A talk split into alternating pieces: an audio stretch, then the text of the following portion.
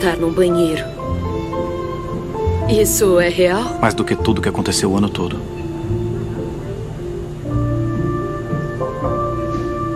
Eu não posso tirar todo esse tempo de uma pessoa.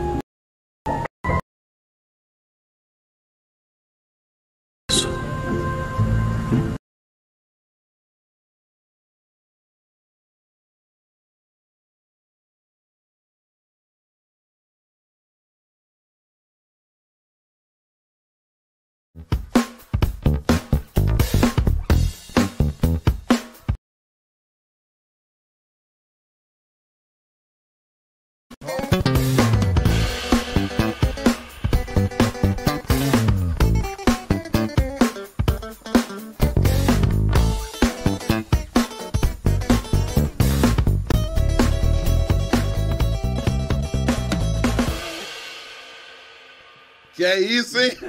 Que, que é isso, hein, Marcelo? Sejam muito bem-vindos a este podcast, onde nós trazemos músicas agradáveis, grooves elaborados, e hoje estaremos com um professor de literatura, podemos dizer assim, um professor que cuida muito da língua portuguesa e teremos uma conversa impressionante. Por obsequio, se inscreva nesse canal, deixe os seus comentários sem nenhum erro de português, pelo menos hoje, por favor. Com certeza é separado e com M depois do O. É com com M, espaço certeza com C e com Z no final, tá? Então tome muito cuidado, porque hoje nós teremos uma conversa muito legal com ele, que é professor, youtuber, cantor, dançarino e o cara mais famoso do YouTube que eu conheço, Nosley! tá vendo? Boa, boa, gostei da apresentação. Pô, muito boa. O dançarino é a melhor parte. Dançarino é a melhor não, parte. Você dançando com aquela pancita que não tá mais aí, né? Tá, tá semi-pança agora, tá semi-pança. Pô, obrigado pelo convite, tô muito feliz aqui estar contigo e vamos lá, vamos conversar, mas não, não se preocupem tanto assim com a língua portuguesa. Todo professor é chato? Não, eu não sou, cara. Eu sou redondo. é o professor piadoca. É aquele que não para também, né? Cara, né? Não, é, assim, é, pensando em língua portuguesa, a gente sabe que às vezes tem um estereótipo, né? Do professor de língua portuguesa, aquele cara que fica te corrigindo em pensamento. É, muitas das vezes. É, o... Muitas das vezes. Mas eu sou um cara que não fico corrigindo ninguém, nem em pensamento, nem ao vivo, assim. É, tipo, Cara, só se você me pedir, olha. Mas internamente te incomoda? Não, não me incomoda. Não me incomoda. E me te... incomoda assim, se ah, você vai me entregar uma te prova. Te incomoda? De, é, não, não. Te incomoda? Me incomoda, me incomoda. você eu, eu, muitas vezes eu tô conversando aqui e tal e passa, passa batido, porque é, é eu, eu, acho chato quem fica fazendo isso. Ó, oh, não, é com I, ó, oh, é com E, ó, oh, é com uhum. X, sabe? Não, não faz muito sentido. E aí cria uma coisa que eu não gosto, que é a repulsa com a língua portuguesa. E a minha função é fazer com que as pessoas gostem da língua portuguesa, gostem de aprendê-la também. E aí, nesse processo, então, se for o cara chato de falar, não, olha, você falou errado. Não, aqui você tem que colocar o me no lugar do mim hum, sabe? Aí eu acho que eu crio mais um, um, um, problema, né? mais um tipo de barreira para as pessoas se aproximarem da língua portuguesa. Então, meu, meu jeitão de ensinar é usando gíria, aproximando através da gíria a norma culta formal para as pessoas, usando paródia, usando tudo que eu puder usar, o bom humor, essa coisa toda. E como que você consegue, sendo da geração Z? Porque nós dois é velho, né? eu sou, Ei, acho que eu sou um pouquinho até antes, viu? Cara? O seu nome é Nelson ao contrário, cara. Ei, não tem coisa mais cringe é, do é que isso. Eu tenho uma amiga que tem também. Sério? É, o nome dela é Ana. É. Pegou essa? Pegou essa? Ol, ol, e agora complicou, hein? Oleherman. Faltou um C aí. Olimer... Olek, é, Olek, Marcelo, Olek. Olek, Olek Lek. Olecran. Olecran, grande Olecran nos cortes. Olecran. Caramba, velho. Cara, então, isso é uma coisa interessante. Como é que eu consigo fazer isso? Primeiro, é, eu tento sempre observar o que está acontecendo com essa. com quem eu estou trabalhando. Hoje eu trabalho com o ensino médio, basicamente, e muita gente concurseiro também ali. Então, os concurseiros já são mais dedicados por natureza, então é diferente. Sim. Mas os mais jovens, eu tenho que criar todo um jeito de ensinar com a cara deles. Mas para isso eu preciso conhecer o que eles gostam, o que eles fazem, o que eles ouvem, o que eles assistem, o que eles estão fazendo no momento. Então, por isso que tem que estar sempre ligado com o público que você está trabalhando. Eu ouvo muito as. É... você vai ficar todo o podcast falando errado, só para fazer eu fazer o contrário do que eu falei no começo. Beleza, eu vou entrar. eu ouvo muito é, no YouTube. Mano, eu me incomodo, velho. Sério? Demais, você mano. Você ó, você não é professor de língua portuguesa, mas você se incomoda. Então, eu, eu, eu sou assim. muito chato. Não, mas eu sei que é ruim isso, tá ligado? Uhum. Porque, tipo. Ai, dá um desespero. Mas eu te Parece digo, que eu vou ter um AVC, mano. e às vezes a pessoa erra e continua errando. E ela repete muitas vezes a mesma coisa. Então, mas você é um cara que pode se incomodar com isso. Se eu faço isso, as pessoas falam, viu, professor de português, português é tudo chato. E aí ah, atribui, me ligam diretamente com a matéria. Quer dizer, eu posso ser chato, você é, não. Ah, legal. Forma é, cara. não, mas. Porque como você não é especialista da língua, agora imagine, é, se você fosse chato tudo bem, talvez você seja também, com música. sou insuportável. Não deu certo essa comparação. Eu sou um ser chato. O que eu tô falando é o seguinte: é, é, é, até que ponto uma crítica. Eu acho que o ser humano não sabe lidar com crítica. Concordo. Uma correção, Uma, tem É uma uma diferença crítica. entre uma correção e uma crítica só por crítica. Sim, só porque pra dizer que não concorda. Toda vez que fui viajar pra fora, que eu tentava trocar uma ideia em num idioma que não é o meu idioma nativo, eu falava coisas erradas. E o Sim. pessoal vinha, não, não, não. Não é isso, é isso. Sim. Não, é- não é essa palavra, é essa. E a pessoa não se preocupava em. Olha. Ter é- dedos não, é, é isso aqui, tipo assim. Sim. É cultura, né? Isso é cultura. O brasileiro, ele é um pouco É, mais. é, eu tô sede. Frágil. Eu tô sede. Uhum. Eu tô com. Com. Aham. A pessoa tá falando assim, tá falando sério. Não é que ela tá falando assim, ó, seu burro é com. Ela tá te ajudando. Sim. E aí, a- aí eu, eu, tipo, você pede desculpa. Sorry about my English. My English is very shit. Entendeu? Você começa a querer desenrolar com a pessoa e a pessoa fala assim: fica tranquilo, não é o seu idioma. Eu tô te ajudando, de verdade. Sim. Eu não vou Mas ficar que passando tá. a mão na Agora, cabeça. aqui a gente tá trabalhando com o mesmo idioma, né? E a merda de não ser o especialista é que você vai falar e a pessoa vai falar: Como você sabe? É. Você nem é professor? Quem disse que não, tá não é. certo? Tá certo o que eu tô, que eu tô falando aqui, ó, tá certo. Eu Vou, vai procurar no Google. Vai e aí vira uma treta pessoal. É, Né? aí os caras já saem na mão já, né? Mas eu aprendi assim, porque eu falava muito, eu usava muito mim antes do verbo, velho. Sim, é- que é um- muito errado né, no, no- processo. E é muito comum. Que é, isso eu ia falar, na fala as pessoas usam muitas coisas fora da norma culta. E, e eu sempre digo, a fala é mais livre. Desde que ela constitua a comunicação, ela é mais livre. O agente é Isso. é uma parada mais informal. Isso. Lembrando que esse agente tem que ser separado também, né? Que se for Porque senão é o junto- 007. Exato. Mas, de qualquer forma, é, a fala ela é livre, ela tem uma liberdade na hora de, de comunicação, desde que estabeleça comunicação.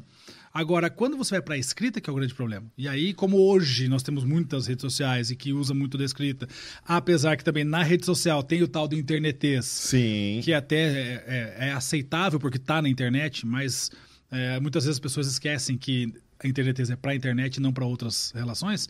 A gente tem que saber diferenciar as duas coisas. Quando eu estou falando, quando eu estou na internet e quando eu preciso escrever alguma coisa mais formal. Então, acho que essas junções ou essas divisões na maneira de lidar com a língua portuguesa que é o importante. E que as pessoas muitas vezes não têm isso, né? E aí acho que falar tudo errado tá tudo certo e escrever tudo errado do jeito que fala também tá. Né? Então eu, não- eu tenho que saber diferenciar. Olha, na fala eu não tenho um problema em falar a, a gente foi, a gente é, é para mim fazer, por mais que né, dá Dói, aquela dói, dorzinha, dói. mas criou comunicação? Criou. Ok, tudo bem. Eu posso até ajudar, olha, sempre antes do verbo e usa eu em vez de mim.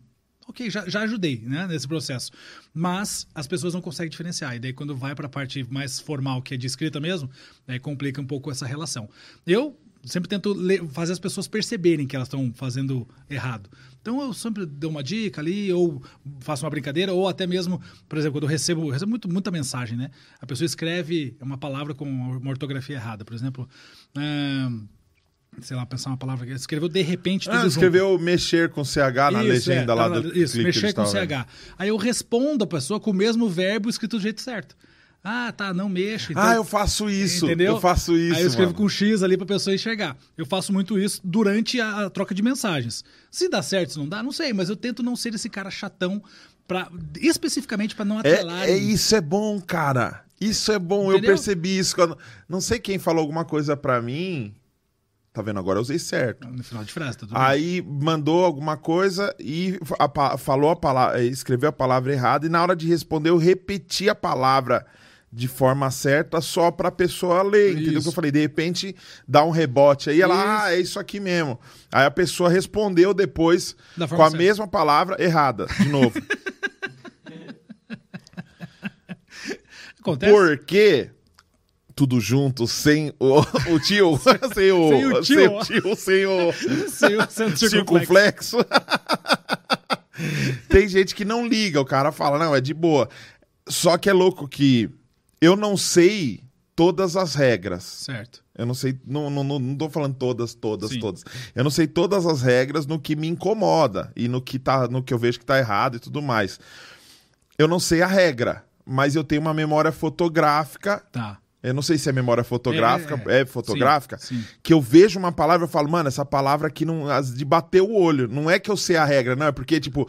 Eu é, já vi é- que a escrita dela é de outra forma. é, por exemplo, M antes de P e B, isso é uma regra, então fica fácil. Não, Sim. campeão é com M, por quê? Por causa do P. Sim. É P e B. Então- porque são bilabiais, que é isso. Isso, aí sim. Nossa, Eu ia dá- falar agora eu sobre quero isso. tirar 10, porra!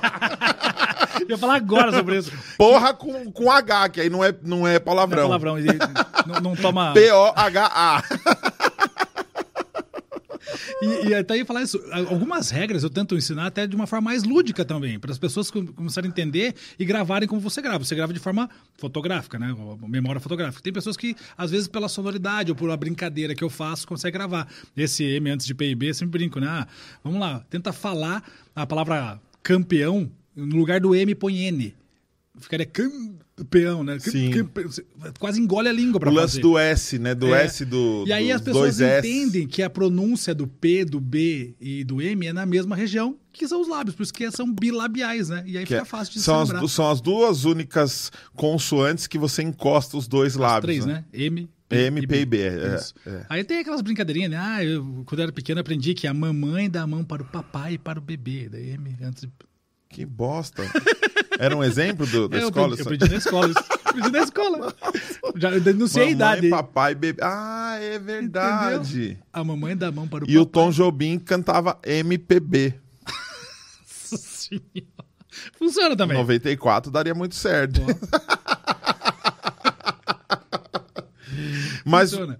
é, a faixa etária dos seus alunos é depois dos 12. É, hoje eu tenho uma faixa etária bem grande, tá? Tem alunos desde 10 anos que estão lá no canal assistindo as aulas, até gente que faz concurso com 34, 44, então tem uma faixa bem grande. Mas tem bem concentrado ali entre os 13 até os seus... Não, mas na, na presencial. Presencial Ou tem, não- tem uma, uma turma que eu trabalho só de terceirão, então é molecada de 16, 17 anos. 16, 17. Já é uma galera mais pra Mas, frente. É, mais, mais pra frente, já pensando em vestibular, pensando em se livrar do colégio. Só que você tá ligado que tem uns bagulho que, né? Tem, tem umas tretas, uns bagulhos, umas Tá na paradas- postura errada, tio. Tem umas E é diferenças. tio com U.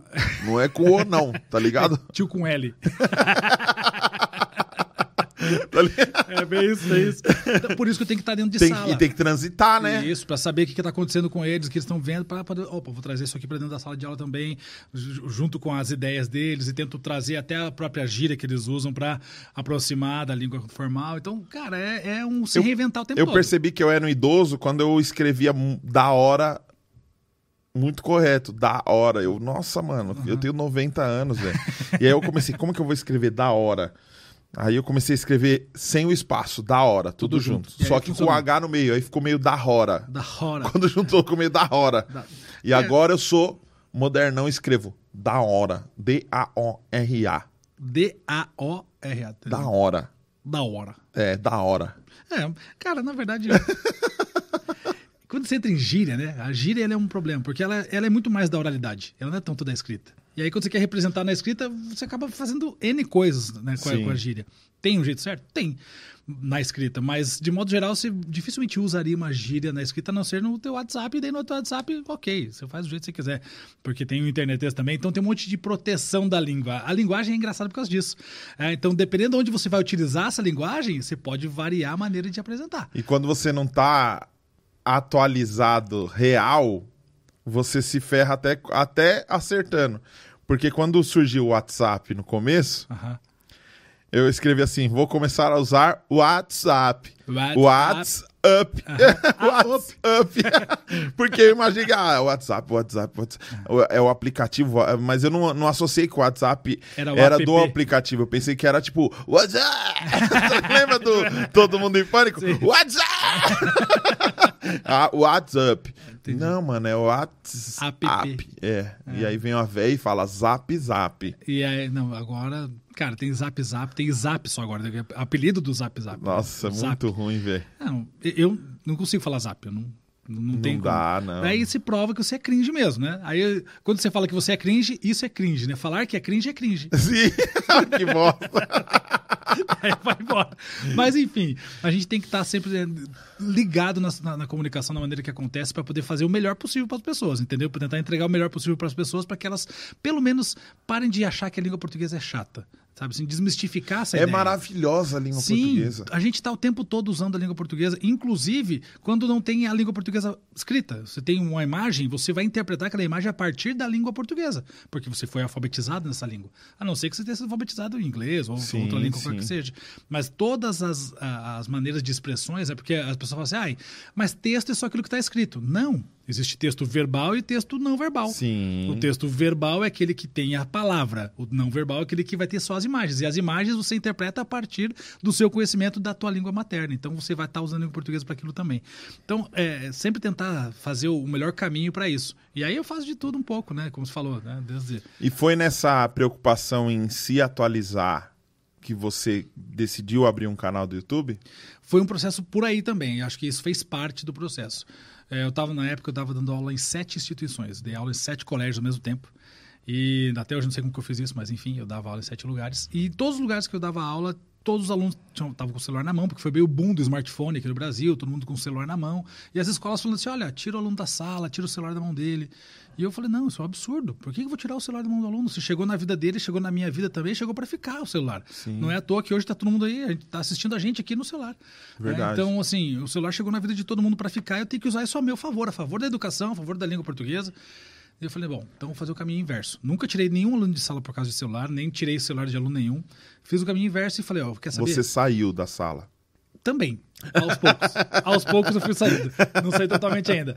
Eu vou levar a língua portuguesa para dentro da sala de aula, ou melhor, para dentro do celular, né? Vou levar a língua portuguesa para dentro do celular do aluno e mais cedo ou mais tarde eles vão cruzar comigo lá. Então eu preciso acompanhar esse aluno que está vindo. Muito bom. Eu preciso acompanhar a- a- o, o- o meu objetivo, né? O- as pessoas com qual o objetivo levar o meu conteúdo. E foi isso que eu fiz. Comecei a levar o conteúdo para dentro do celular e, para minha surpresa, um ano e quatro meses depois, o meu canal no YouTube atingiu 100 mil inscritos. É, foi muito rápido assim para acontecer isso. É, e eu não tive mínima noção do que estava acontecendo, continuei produzindo, e aí a partir de então, a cada ano fui atingindo marcas mais expressivas. né? Depois que eu bati 100 mil, um ano depois bati 1 milhão, mais um ano depois bati 2 milhões, aí o ano passado bati 3 milhões, e esse ano não chegamos. a 4 quatro. milhões! Não chegamos, não. Não, Não? não, vai- talvez chegue a 3,600. Poxa, como eu- gente, Talvez. se inscreve no canal do professor Noslin. Você vai aprender coisas incríveis sobre o idioma, sobre a língua e ainda vai ver este cara dançando e cantando loucamente no meio das ruas de Curitiba. Você sempre foi de Curitiba? Sempre. Eu morei um ano em Florianópolis só, mas já era mais velho com ele. Depois eu voltei para Curitiba, mas sou, como eu digo, Curitiboca. Curitiboca? Curitiboca. Curitiboca. Eu amo Curitiba, cara. Tenho muitos amigos lá em Curitiba. Cara, eu gosto muito dessa, da, da, da capital lá também. É, é, apesar do, do clima, que é muito maluco, né? Quando é inverno, é inverno de verdade lá, né? Menos Sim. um, menos dois, é. E, é, Mas você não fala igual Curitiba. Você não nasceu em Curitiba. Eu nasci em Curitiba. Eu E sou, por que, que você não fala mais cantadinho? Mas é cantadinha de Santa Catarina, né? Capaz. Capaz. Capaz, é. Bah, capaz, isso é gaúcho já, é outra coisa, é mais pra baixo. É lá no Rio Grande do Sul. o, o Curitibano ele fala com as vogais muito marcadas. Você perceber, eu falo tudo E, O, bem redondinho, bem marcadinho, né?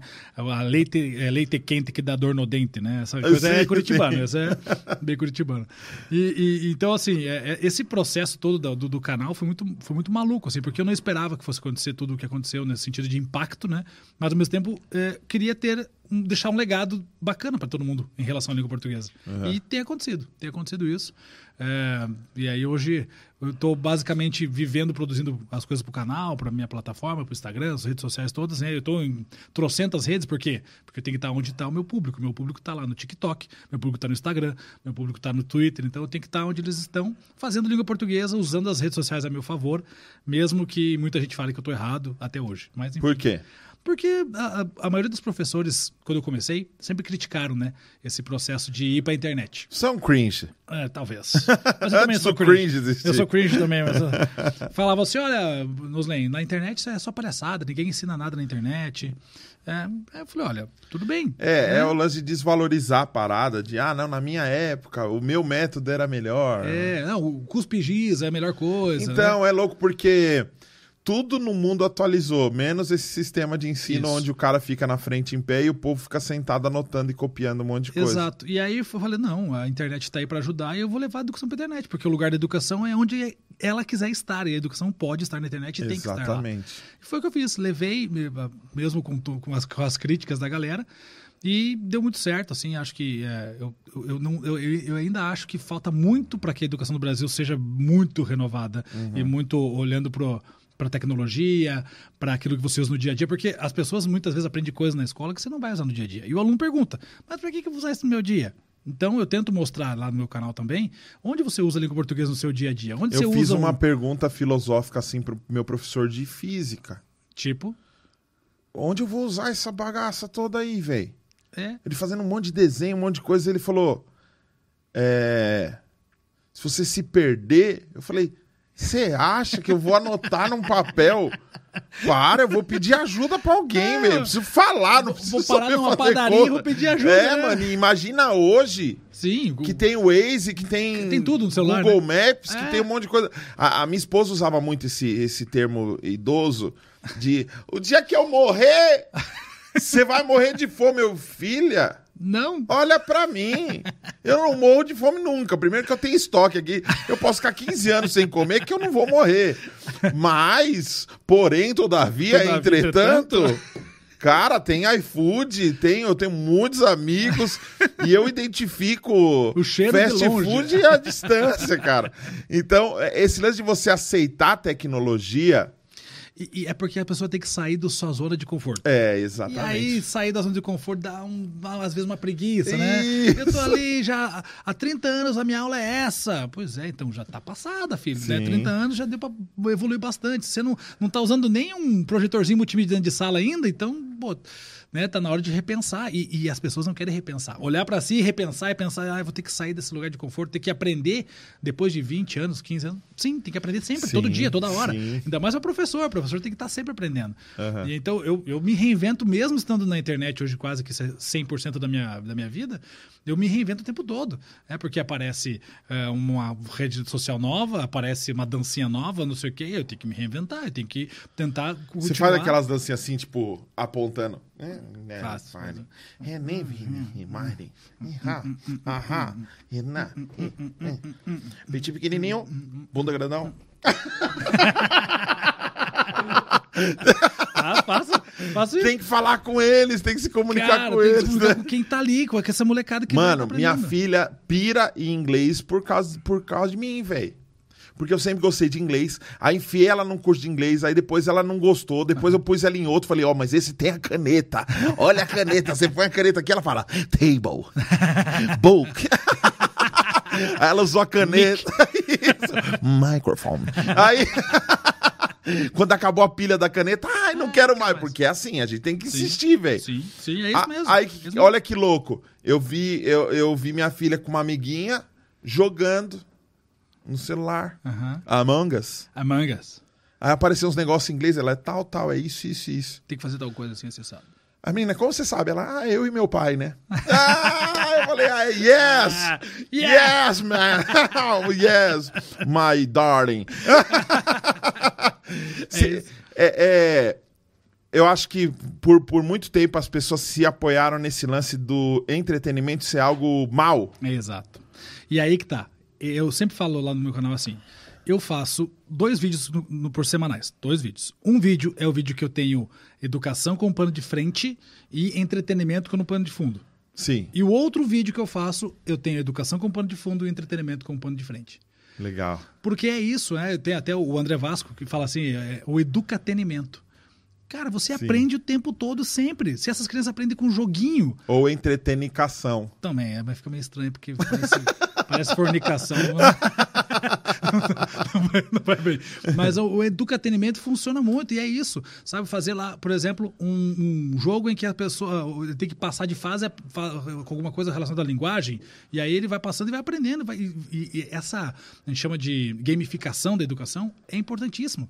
Então, chega de pensar que a educação é só esse padrãozinho quadrado de 1980, 1970. Sim. Já, já deu isso, né? Precisa ter, ser evoluído no pensamento. Claro. Só que para isso tem que ter um esforço. A reguada na mão e o milho, o ajoelhar Se no milho assim não dá mais, hoje, mano. imagine, velho. Uma reguada na mão, ajoelhar no milho, tinha muito professor preso.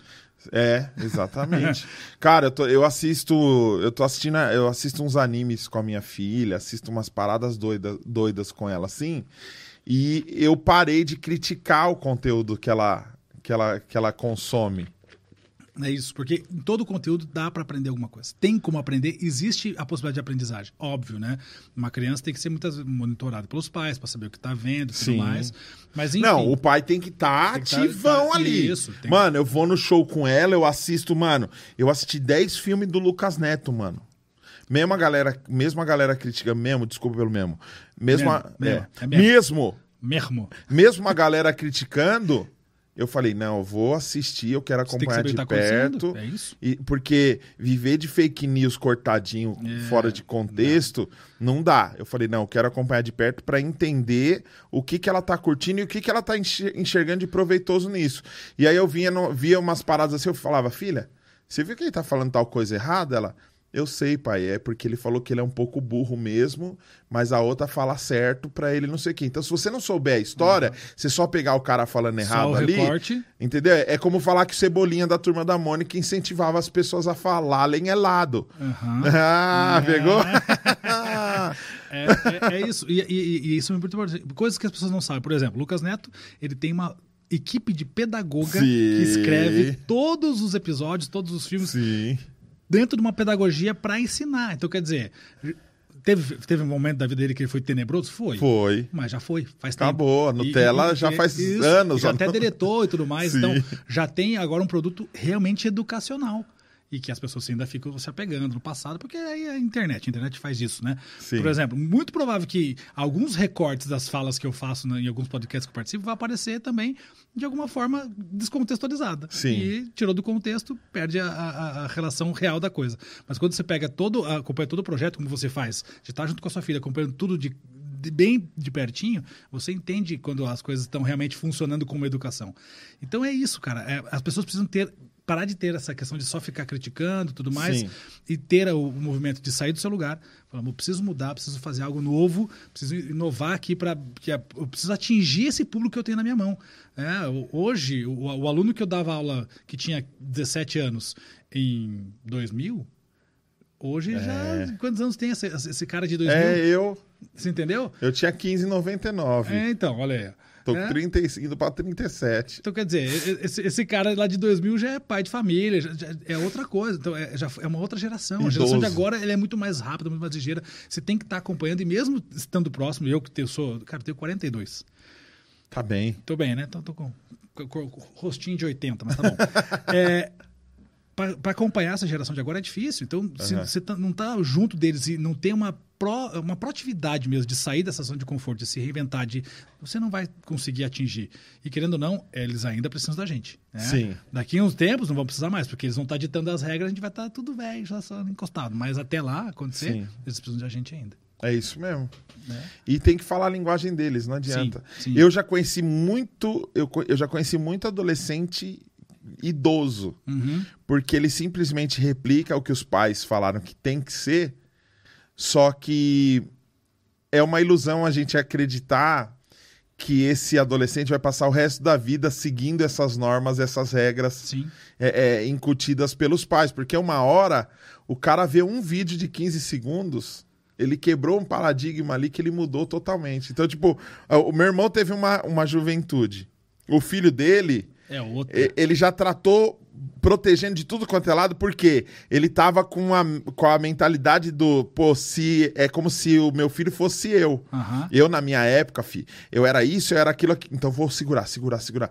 E eu- o meu sobrinho é totalmente tranquilo. Sim. E aí, algumas decisões que o meu, o meu sobrinho toma hoje com 18 anos, simplesmente meu irmão não pode fazer nada. Agora eu sou maior de idade. Sim. Agora ele faz o que ele quer. Meu sobrinho casou agora, velho. E aí, como assim? Casou? Casou! casou porque ele pode casar agora. Já era. A lei deixa. Como assim não? Como assim casou? É meu filho, tô segurando pra. Tô embaixo da minha asa aqui. Não pode, não pode. Tá aqui. Não, não, ele é, tem que ir na igreja domingo.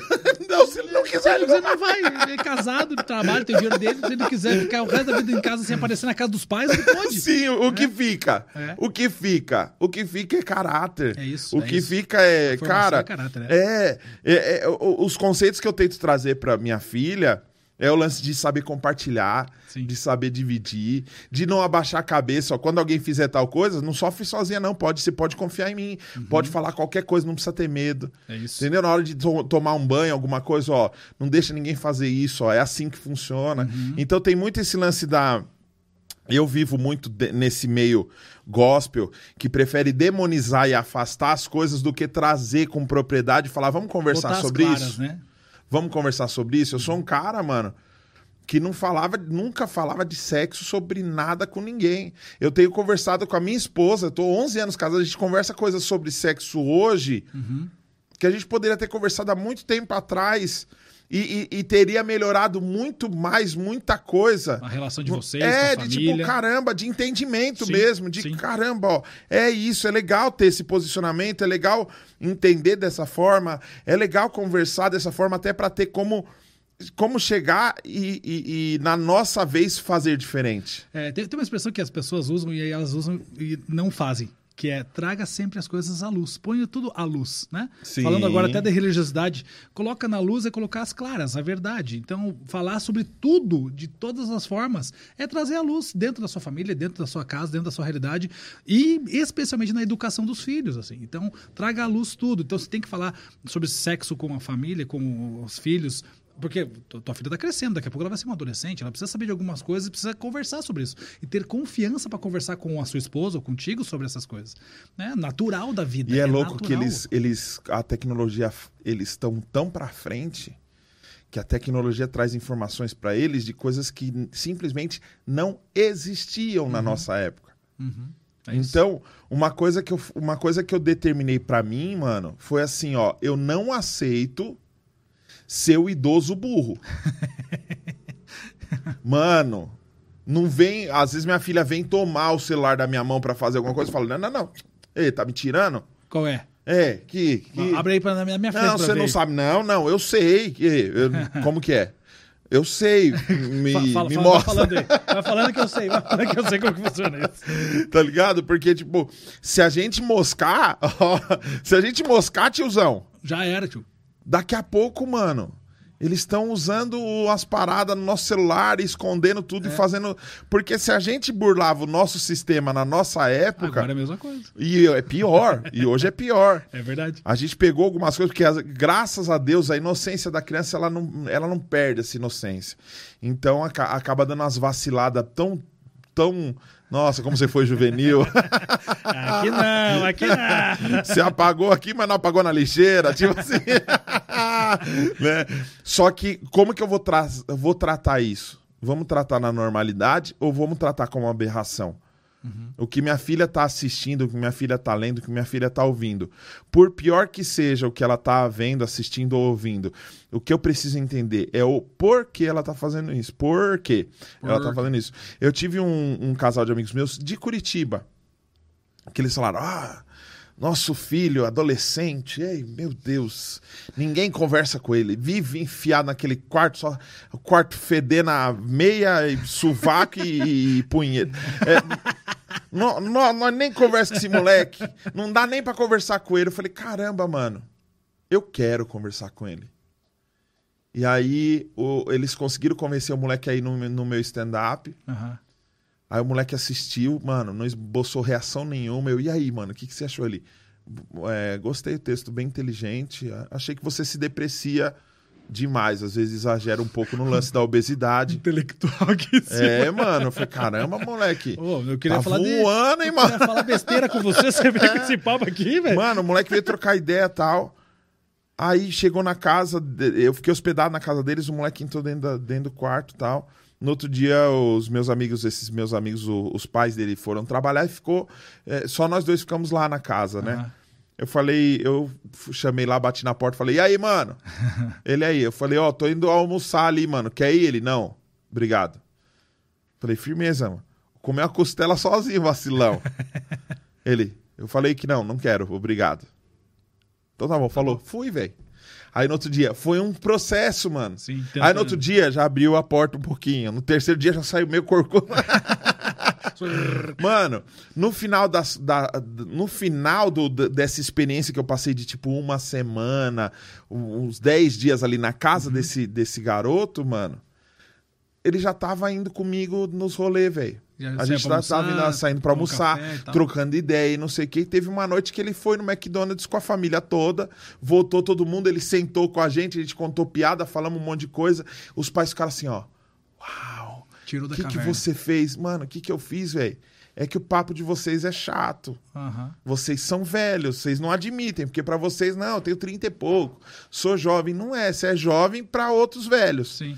Pra ele, não, a gente tem que trocar ideia. Não. Aí a- eu lembro que o, o padrasto dele falou: Ah, não, porque é o seguinte. Ele tá lendo uns livros aí, bicho. A mente de um psicopata, o assassino de não sei o quê. Sei lá, eu tenho até medo, de repente, aí uma noite ele e enfiar uma faca no meu bucho. Eu falei, mano, entende por que, que o cara tá lendo isso, velho. é. Porque o cara, se o cara acha interessante isso, mano, eu assisto um filme de um assassino. Eu sou assassino. Se eu assisto a série do, do, do Narcos, Do Narcos, eu vou. eu sou traficante La. Plata. Não, Eu jogo um joguinho de tiro, agora eu vou sair atirando todo mundo. Sim. É, é, é, as pessoas, às vezes, têm essas. É isso que você falou, né? A demonização de algumas coisas sem entender o que está acontecendo. Sem embasamento, Sem né? embasamento. É pelo achismo, né? E achismo não leva a lugar nenhum. Tanto o achismo para essas coisas de relação, o achismo para aprendizagem com língua portuguesa. Todos os achismos não levam a lugar nenhum. Só vai fazer você sofrer por uma coisa inexistente. E pior o achismo com X. Meu Deus, Aí- vai levar você pra. Pra- pra- pra- só se for axé, é axésmo. Aí vai pro axésmo. Aí sim, né? Mas é isso, sabe? Acho que as pessoas têm que começar a tentar buscar muito, a, a entender os outros. E, e isso é uma coisa que é muito de professor também, que é o tal do lugar da empatia, né? Se colocar no lugar do outro. Eu, como professor, quando eu comecei a produzir os vídeos, eu tinha essa dificuldade. Como é que eu vou fazer sem olhar no olho das pessoas? Porque quando eu estou na sala de aula, eu estou olhando no olho. E eu consigo entender é, o que está Você passando. tem o feedback Tem o ali. feedback. No vídeo não tem. E aí eu falei, bom, eu vou me colocar no lugar de um aluno sentado em casa assistindo esse vídeo, para ver se vai ficar bom para ele. E eu comecei a gravar assim, imaginando eu do outro lado, imaginando o aluno do outro lado, imaginando os meus alunos, que na época eu tinha aluno, bastante aluno presencial, hoje eu tenho um pouco menos, olhando para outro lado, como que esse cara tá me enxergando lá. E eu percebi algumas coisas que precisavam ser melhoradas e fui melhorando. Desde da, da dinâmica da aula, da maneira de me expressar, da maneira de falar. E aí comecei a colocar mais elementos que a internet permite. Por exemplo, fazer uma paródia, né? Eu faço paródia de crase. Eu tenho um monte de paródia de crase. Além das paródias que eu sabia de quando eu aprendi, eu inventei paródias novas. Então peguei lá é, uma música do o Gabriel Diniz, né? Faleceu, né? Peguei a, a- Jéssica lá e Sim. fiz. A uma paró- Jennifer. a Jennifer, é, Jéssica, você sabe como. é. Peguei a Jennifer e fez uma paródia de crase. E aí falei, pô, mas dá pra fazer mais do que só botar a paródia do, do meio da aula. Eu posso gravar um clipe disso. Aí comecei a gravar clipe para as paródias. Então aí virou uma marca do meu canal também fazer o clipe com as paródias. E muito tudo- bem, todos muito bem feitos. É, Diga-se de obrigado, passagem. obrigado, obrigado, Quero obrigado. mandar. Eu falei diga-se, não falei diga-se. de- que seja. Que seja. seja menos.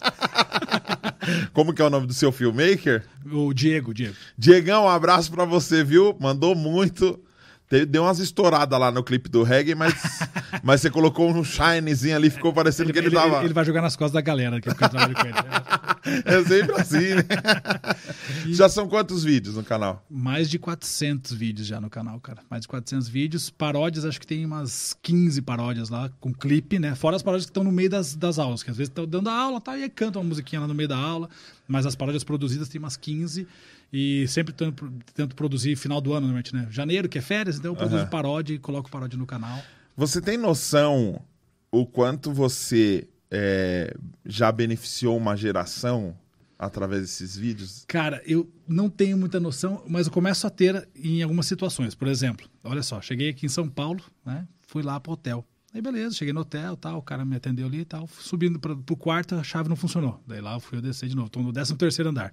Aí desci de novo. Quando eu cheguei, tava um outro cara na, na portaria. Aí eu- um rapazinho assim me olhou. Professor Noslen? Daí eu falei, sim. Ô, professor, você me ajudou muito e tal. Eu falei, pô, legal, tá, tá, em que série você tá? Ele, não, tô terminando turismo na USP. E eu passei na USP por causa de você. e aí eu falei, caramba, tá terminando turismo, significa que já fez quatro anos de curso. É. Significa que uma geração de quatro anos que estudou lá atrás comigo está saindo formada no mercado. É. nessas horas que, eu, que cai uma ficha. Caramba, são duas fichas, né? Uma, tô ficando velho. A segunda, tem uma geração sendo formada que já estudou comigo. É, sem contar os- a- o pessoal que é concurseiro, recebo muito feedback de concurseiro também. Não consegui entender português, fui pro seu canal, aprendi, passei no concurso X, você me ajudou a mudar de vida, eu tava sendo despejado da minha casa, passei no concurso X, agora consegui comprar minha casa própria. Então, sabe, um monte de coisa nesse sentido que é, dá um gás para continuar trabalhando, Lógico. sabe? Assim, então, esse impacto que você perguntou agora é só nessas situações. Porque eu não penso muito nisso. Porque se eu ficar pensando, é, eu, primeiro, eu tenho dois, dois medos. Um medo é de, de me- deixar meu ego crescer muito. Então, é, sabe assim, olha. Ah, mas eu acho lá, que não sabe tem. assim? E- Agora, depois de velho, vai ficar metido? Acho não, que não não. tem porquê, né? E, e o segundo é porque muita gente fica só falando dessa coisa de números, né? E pra mim não são números. Quando eu falo que tem 3 milhões e 500 pessoas no meu canal, são 3 milhões e 500 pessoas. Muitas vezes pessoas que são famílias que estão ali. Então eu, eu gosto de pensar nesse, nesse impacto, né? Pô, eu tô deixando um legado para as famílias, para os alunos, para os estudantes, para muita gente que está mudando de vida, muitas vezes passando por ali. E aí quando eu penso nisso, eu fico muito feliz com isso, me dá um gás. E aí quando eu tenho esse feedback no cotidiano que eu encontro a galera, daí eu falo, poxa, agora sim. Aí eh, essas coisas alimentam a alma mesmo para continuar produzindo. Sim, sim. Mas eu não, não, não paro muito para pensar, não. É, aí às vezes acontece coisas, por exemplo, ah, ó, o Daniel Araújo, o pastorzão, te chamou lá pro podcast. Caraca, velho, sério? Tipo, é o primeiro podcast Quem que eu tô gravando eu, aqui em São cara? Paulo. Eu sou um bosta. Mas eu assisto, eu assisto seus vídeos em casa, velho, Ah, entendeu? que legal. Você entendeu? Eu assisto seus vídeos em casa, falei, cara, muito legal, de repente. Você é louco que eu vi lá, professor Noslen te, te seguiu lá no, no, no YouTube. Aham. 3 milhões de inscritos. Eu quero uns inscritos dele, vou chamar ele no meu podcast. Tá certo? Faz parte, faz parte, faz parte. Eu tô mas, precisando da galera que fala direito. mas, ó, Olha que mancada, meus seguidores. tô zoando vocês, não. Tem uma galera 10 aqui que fala muito bem. Às vezes tem uns. não, mas faz parte também. Tudo, tudo faz parte. Todos são bem-vindos. Sabe uma coisa que eu uso muito pra. é, quando eu quero zoar, quando eu quero ser muito sarcástico, eu escrevo errado nos comentários. Entendi. Já virou uma- um negócio assim. Tem gente que vai perceber, tem gente que não. meus né? amigos já matam na hora, entendeu? Tipo, por exemplo, a- a- algum amigo meu posta um conteúdo muito bosta. E aí eu escrevo, nossa, que engraçado, com, que engraçado, dizer, aham. com, com S, Ah, tá, engraçado, com tira o S. C cedilha e põe o S, entendi, entendi, entendi. o pessoal já se liga que, ih, Ih, deu ruim. É, tá zoando esse Entendeu? conteúdo. Entendi, entendi. Não, é uma é uma forma, e é uma forma tática. interessante também, e vira um código entre os amigos também, entre os parças. É, aí vai ter a galera que vai fazer o recorte assim, olha como ele escreve errado, olha só. Tá lá, lá no YouTube falando, né? Então, Mas quem nunca? Se você quiser e se você puder, por favor, siga aqui, ó, no Instagram, tá aparecendo na sua tela, Professor Noslen. Siga esse cara de olhos claros, cabelos esvoaçantes. siga nas redes Uh! sociais. cabelo bastante é esse. Meu, você fazer aula são quantos vídeos? Você falou 400 vídeos? 400 vídeos todos gratuitos no YouTube. 400 vídeos todos de grátis no YouTube. Talvez você tenha que assistir o anúncio. Não pula o anúncio, Não, não. não, fica lá que ele falando. recebe 20 cents. Ah, 0,20 dólares.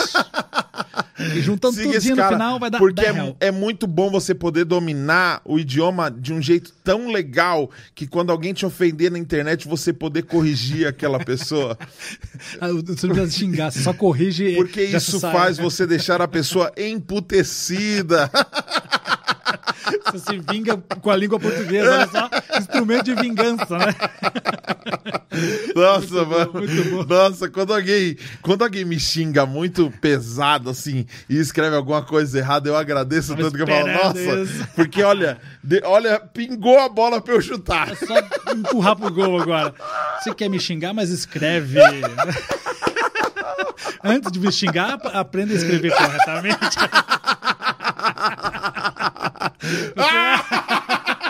Nossa, os caras modo mal, né?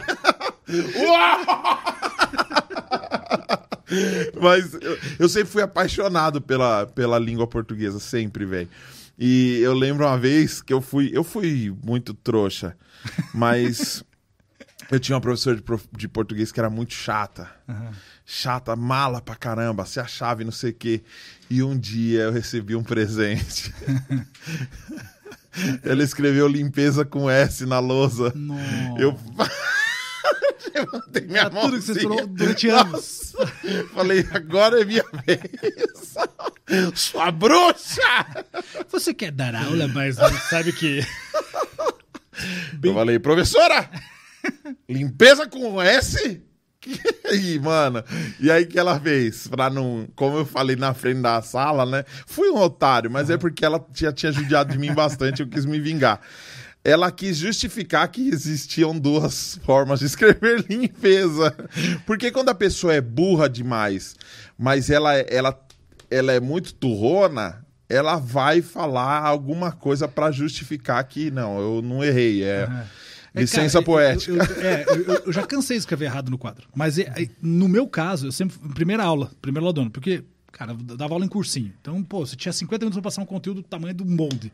E eu escrevi muito rápido, escrevi muito rápido e era normal ou esquecer letra, Sim. ou trocar letra. E ou alguma coisa parecer outra também. Exatamente. Então, aí o que eu fazia? Na primeira, primeira aula do cursinho, pessoal, tudo bem? Sou o professor Noslen, tal, tal, tal, Nelson ao contrário, aquela coisa toda. Contava toda a história. Falei, ó, algumas coisas acontecerão aqui na nossa aula. Primeiro, minha letra é horrível. Ah, você é professor de português com letra feia? Sim, prazer, Noslen. Primeira coisa que eu falava assim. Legal. Segundo, vai acontecer uma coisa bem importante. Eu vou comer letras. E aí eu falava, é óbvio, né? Ah. Né, que eu vou comer letras. Sou um Ah, cara você já fez o texto de stand-up, já você é ligeiro. Entendeu? Aí ele fala, e outra coisa pode acontecer também, eu vou trocar letras, vou escrever errado. Se eu escrever errado, você vai levantar a mão e falar, professor, você escreveu errado ali, eu vou apagar, vou corrigir e tá tudo certo. E outra coisa, como minha letra é feia, se você não entendeu o que eu escrevi, pede para eu apagar e escrever de novo. Eu apago, escrevo, apago, escrevo, até você tentar entender. Se você não entender, eu dito e resolveu. Entendeu? Legal. Então eu já tinha um textinho pró do primeiro dia de aula. E aí, durante o ano, era Que tranquilo. mais, mais claro que a luz do dia. é, é muito bom isso. E você usar o. Você usar a comédia, você usar a, a brincadeira e esse lance de humanizar a autoridade, né? Isso, Humanizar isso. a autoridade. Eu sempre tentei me colocar sempre igual aos alunos. Falei, gente, eu sou um ser humano igual a vocês, então eu vou acertar e vou errar. É óbvio que eu vou procurar muito mais acertar do que errar, mas vai acontecer. E não tem problema nenhum se levantar a mão, questionar, a gente vai conversar. Então, quantas vezes, às vezes, eu colocar um conceito lá pela metade e o aluno que já sabia mais gramática que os outros falava assim, professor, mas também não pode ser tal coisa? Eu falei, oh, você tá certo, pode sim. Não coloquei aqui porque esse é o mais importante para nós, mas vou colocar o seu. Aí abria lá, escrevia o que o cara colocou, valorizava o aluno que trazia isso também. Legal. Sabe? Porque é- esse papo de professor tá em cima do pedestal, o aluno tá lá embaixo e vocês são os burros, eu sou inteligente, não existe, não pode existir. Nossa, eu tinha um professor, a mano. gente tem que estar ali, ó. Vocês não vão ser nada. Ele falava assim: vocês são uns bosta. Sério. Vocês vão sair daqui, vocês, vão ser nada. Nossa, cara, mano. Nossa, que raiva que a gente tinha Ah, daquele não, professor. não. Eu sempre, sempre de igual para igual, gente, ó. A gente é igual, a gente tá, tá sempre no mesmo nível. Você pode parar no corredor e me perguntar as coisas. Se eu colocar alguma coisa que você não entendeu, me pergunta de novo, eu vou responder, eu vou reexplicar de uma outra forma. Então, é- esse lance de humanizar é muito importante para tirar essa questão, porque isso é muito ultrapassado, né? De o professor Esse o lance hierárquico, é, né? Detentor do conhecimento, enquanto os outros são um bando de burros esperando para ser preenchidos, né? Os copos vazios para serem preenchidos com conteúdo. Não, não existe. Todo mundo tem conteúdo para passar, então a gente tem uma troca de conteúdo. A gente vai trocar um conteúdo com o outro e é isso. Quanto mais troca ocorrer, mais aprendizagem ocorre, mais a gente consegue ensinar. Então, essas coisas também sempre me ajudaram a, a quebrar um pouco essa, essa rigidez da língua, né? Porque você falou, né? Ah, tinha um professor de português que ela era muito, é, muito ruim pensa comigo. Se eu falar assim, ah, vou, o pessoal que está assistindo, vou trazer um professor de português para conversar aqui. Feche seus olhos e imagine um professor de português. Você vai imaginar um cara careca, barbudo, de brinco, deixa eu mostrar o brinco aqui. De brinco, né? Barrigudo, falando nós fomos, nós voltemos, é isso, estamos nessas treta. É, eu trouxe. Eu trouxe, eu trazer. Então, assim, é- é- é- isso já começa a quebrar um estereótipo também, né? Porque normalmente o professor de português, você imagina um cara falando rebuscado, com a, né, a linguagem toda diferente. E eu sempre busquei quebrar exatamente essa, essa rigidez e essa realidade.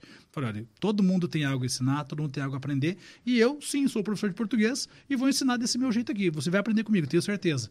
E é o que eu venho fazendo, então. Eu me interessei por filosofia por causa do Clóvis. Aí, ó. Clóvis de Barros, o cara que mais fala palavra na internet. Sim, e, mano, ele falava muita bosta. E é, o, o- a entrevista dele no Jô mudou, mudou minha vida, velho. Sim, é, ele é Falei, muito bom. caramba, esse cara, mano. Porque o cara tá falando de coisas, de questões da vida de uma forma tão natural, tão real, que, que cabe no, no que eu vivo. Sim, sim.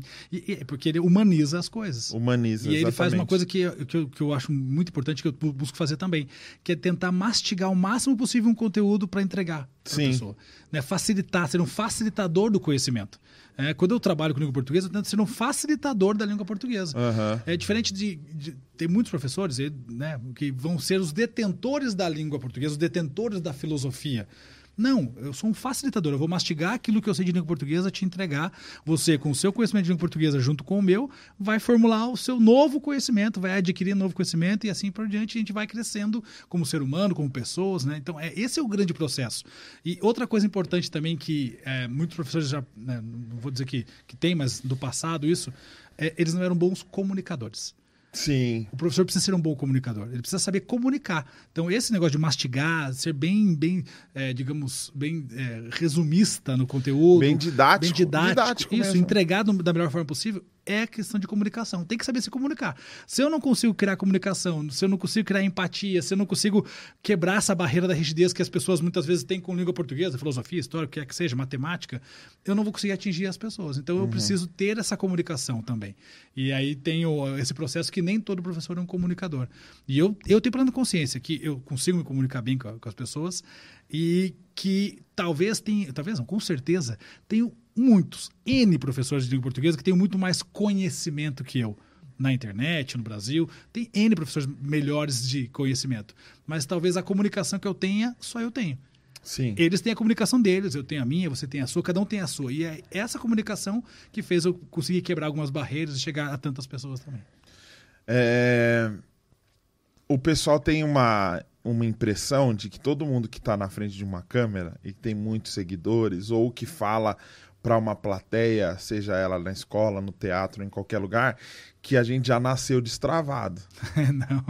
Como que era? Como que era o Noslen travado? Cara, ó, eu, tenho, eu tenho um vídeo que não tá no ar, que é um vídeo que eu fiz antes, foi no meio de 2015 lá, que eu, eu fui um, fazer um teste para dar aula online numa universidade lá em Curitiba. O teste é terrível. terrível, terrível. Parece um, um robô parado assim, falando, olhando pro slide, sem piscar direito, sem respirar. E esse eu tenho guardado que um dia eu ainda vou soltar esse vídeo pra galera ver. Uhum. E eu tenho os primeiros vídeos meus que estão lá no canal, ainda não tirei, estão lá. Se você digitar lá fonética e fonologia, meu primeiro vídeo do canal é esse. Então você vai entrar, você vai ver um Noslen né, um pouco, tentando se soltar. E aí, tudo bem, galera? Vamos lá. É, é exatamente isso. É exatamente isso. Tudo bom, moçada? Vamos conversar então de língua portuguesa. Olha, a gente vai conversar um pouquinho hoje de fonética e fon... Cara, eu olho e falo, meu Deus É. do céu. Mas aí você vai começando aquilo que eu falei, né? Imaginar quem tá do outro lado. Será que isso ficou bom pra quem tá do outro lado? Não, não ficou bom.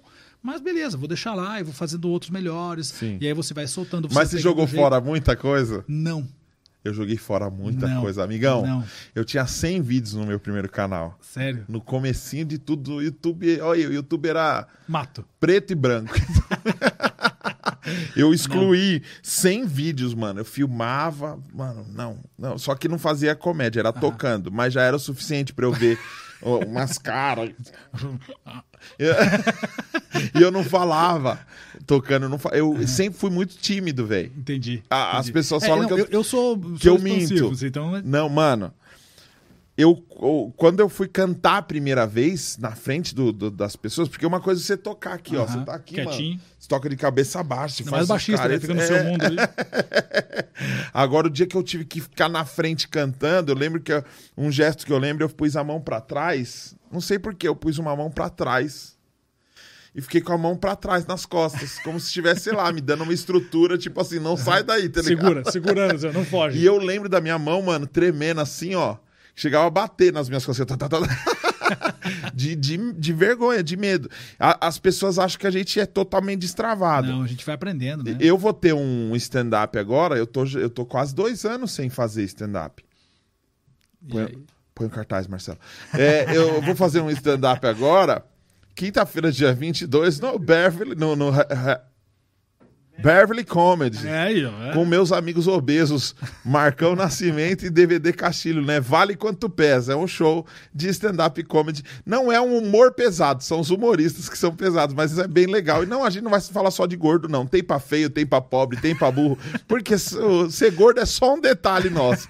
Mas, é, cara, quando você sai da sua zona de conforto, Sim. é comum. Sim. É comum. Uma coisa que eu, que eu costumo orientar as pessoas que querem produzir conteúdo é erre muitas vezes, erre E muitas não vezes. tenha medo de errar, porque o vídeo permite você errar e apagar e refazer, ou cortar, editar. Então, é, não, não tem um problema nisso. O E problema existe é um você não tentar ditado fazer, né? popular em português que diz: Que é desse. Que é desse. Que desse o seguinte. quem tem receio de errar. Vou mudar. Quem tem receio. Inventando agora ditado. É, não, eu, tô, eu, eu estou, é, estou corrigindo automaticamente no meu cerebelo. Quem tem receio de defecar, alimenta-se de gelo. Ah.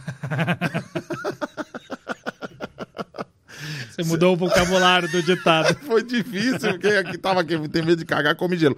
É, você não pode ter medo de errar. É. É, é, eu, te- eu ainda fico meio inseguro quando eu tô assistindo algum vídeo e alguém aponta pra mim alguma coisa. Tipo assim, ah lá, sua teta, tá no- do- olha, ah, nossa, você tá com um papão gigante. Nossa, seu boné tá torto. Ah, ah, mano, tá, Tá foi, bem, tá aí, né? E- então, assim, eu acho que todo ser humano precisa passar o mínimo.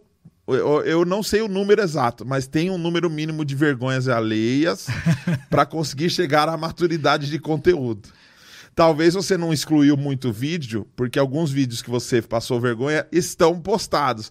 Mas eu imagino que talvez você passou algumas vergonhas muito cabulosas na frente de alunos, por exemplo. Porque é isso que vai treinando você. É, é, mas é que tá. Quando eu comecei a fazer vídeo, eu já dava aula há algum tempo, né? Então já, já tinha passado o momento. de- A primeira vez que eu entrei em sala de aula, eu tremi na base, normal, acho que faz parte. O link né? do show tá aqui na descrição. Vou continuar. Jabá. e aí, quando, quando, quando eu cheguei pra gravar, eu tentei ser o mais fiel a eu mesmo, assim. Por, por quê? É, a gente, às vezes, tenta criar personagens. Você falou uma coisa boa aí. Mais fiel a eu mesmo. Mais fiel a mim mesmo. Você quer Se você isso? falar. Não, se você falar mais fiel a mim, é música gospel. Se você falar mais fiel a mim mesmo, tá certo? Tá certo. Mais fiel a eu mesmo, também tá certo. Gramaticalmente, não. Ele tava esperando esse momento. Ele ficou a- toda a entrevista esperando. É o dia da professora lá. Professora limpeza com Z, com S. É a mesma coisa. E eu falei no começo, falei no começo que a fala é livre. Mas você repito, quis ser repito. mais. Você, você quis ser. Ó, eu quis ser mais fiel ao eu mesmo. Ah, meu Deus do céu. Enfim, eu tentei ser mais fiel a mim. Ponto. Agora que você tinha que lançar. Agora caberia uma frase, um, verbo de uma forma coloquial que caberia muito aí. É, Nesse, nessa minha interrupção. que é. Foda-se! É isso aí. É isso. Você entendeu o que eu estava dizendo? Então. Ai, é isso mesmo. Foda-se. Então, sempre quando eu, quando eu vim pra internet, eu falei, eu quero ser fiel a mim. Pronto, do jeito que eu sou. É, não quero ficar criando personagem, nada. E foi o que eu fiz. E aí fui me soltando aos poucos, mas depois que me soltei, aí ficou. né? Agora você vai ver um vídeo meu. Ah, fala, moçada, tudo certo com vocês, aí. E falo acelerado, e então. A naturalidade, né? Isso, Tem que naturalidade. ter a Mas naturalidade. você tem que começar. Se você não começar, você nunca, vai Nunca chegar vai na chegar. naturalidade. Tem que ter o primeiro passo, o primeiro momento. Ah, mas o que vão falar de mim? Foda-se. O que vão falar de você? Sabe assim? Sim, sim. E- e- e- eu sempre costumo dizer pra minha esposa isso. Falei, ó, eu cheguei nos 40 e eu liguei o botãozinho. Ah, você virou a Virei chave. a chave do, do botãozinho e falei, olha, tô nem aí o que fala. Você leu o livro do. Não, eu, eu cheguei, eu, eu nem comprei, na verdade. Eu cheguei a pegar ele na mão assim, sabe que você vai pra fila, vou, vou, vou comprar. Falei, mas quer saber? Eu já virei essa chave aqui, não vou levar. Mano. Entendeu? Aí acabei não levando. você ligou tanto o botão que nem o livro você Nem o livro cara, isso eu já, já tô fazendo isso.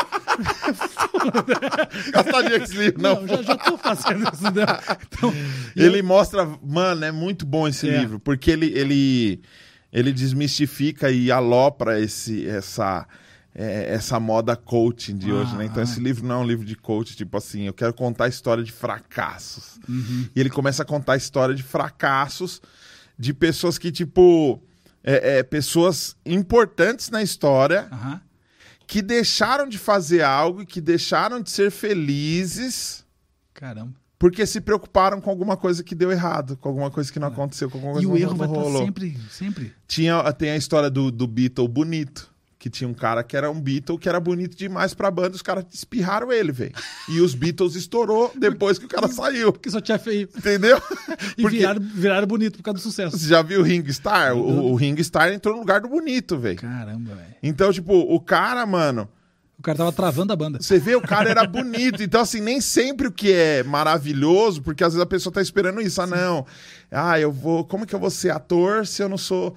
Eu preciso de uma aparência melhor. Já pensou você ficar, ah, não, não vou fazer vídeo, não, não gosto, sou careca. Eu vou fazer ah, eu sou capilar. gordo. Mano, eu, eu vejo, meu, eu tô recebendo um monte de gente aqui com. Com Implante. lente, Ah, lente, lente de no- contato nos no dentes, mano. E, e aí, eu tô aqui com um quadro amarelo atrás de mim, o do Me Deixa Amarelo. Meu dente fica parecendo uma espiga de milho aqui, velho. Eu tô conversando com a pessoa aqui, se a pessoa tem o dente muito branco, eu percebo aqui que, no que, vídeo, Que é os dentes do Firmino, acabou, né? mano. Eu começo a trocar ideia de boa com a pessoa aqui sem mostrar o meu, velho. Achei pessoal. E vamos que vamos, tio. Vamos cantar uma canção aqui. Se eu ficar me preocupando, Não, mano. Não dá, não dá, não dá. E, e é isso que eu falei, assim, as pessoas têm essa, essa preocupação do que vão pensar delas, do que vão deixar de pensar. Acho que você precisa pensar diferente. Fala assim, olha, se eu deixar de fazer é, algo que eu acredito que seja bom para entregar, né? Por exemplo, pensando na internet, né? Pô, eu tenho um conteúdo bom para entregar, eu quero entregar esse conteúdo, eu acredito nesse meu conteúdo que eu quero entregar, mas eu tenho vergonha de aparecer. Alguém vai fazer no seu lugar. E talvez o conteúdo dessa pessoa não seja tão bom quanto o seu. E você vai se frustrar. Poxa, olha, se eu tivesse feito. Sabe? Então, é melhor você fazer e se frustrar se fizer do que deixar de fazer e se frustrar porque não fez. Eu sempre penso assim: é melhor eu fazer do que não fazer. Sim. Então, hoje, tudo que me chamam para fazer, eu vou fazer. né? Pô, vamos fazer um podcast? Vamos fazer podcast. Vamos fazer não sei o quê? Vamos. Vamos aparecer no sei onde? Vamos. Vamos fazer entrevista, não sei o quê? Vamos. Sem, sem medo de ser feliz. Eu vou Uhum. E acertar se frustrar, mano, que se frustre. Mas frustrei fazendo. O grande lance é não deixar de fazer, sabe? Sim, porque daí você passa a vida sem, lutando para não fazer. Mas que vida vai ser essa? Você viu o vídeo do cara que tá num. que, que ele fala pra uma sala de aula que o cemitério é o lugar mais rico do mundo? Não, não vi esse. O cara fala assim: o cemitério é o lugar mais rico do mundo. Aí o pessoal, ah, mais rico do mundo ele é. Por quê? Porque no cemitério é onde tem os livros que não foram escritos, os É. filmes que não foram produzidos, as canções que não foram compostas, não foram ó. cantadas. Isso. Isso aí, limpa aí. Pronto, tira, põe o cemitério em algum lugar. o cemitério em algum lugar. Fica aqui. Mas é isso. Saiu? Foi. Caramba, mano, eu não acredito que eu fiz o bagulho inteiro com o, ba- com, com o bagulho premiado aqui. Não, então, professor. Não foi inteiro, foi metade. O lugar. Puta, agora a galera vai ficar comentando. Eu vi, eu vi o Alien, não sei o que. Ah, fu... Aí ele fala assim. Agora eu vou voltar porque eu perdi esse recorte. Você viu o livro? Professor Noslin, Norlin. professor Nelson, Nelson de ré. Nelson na menos um. você viu o vídeo que o rapaz fala sobre o cemitério com os alunos? Não, não vi. tá bem natural, hein? não, não vi. Estava ocupado vendo É, tava essa catotona aí no seu nariz. preocupado em ajudar o meu amigo aqui. não passar vergonha na internet.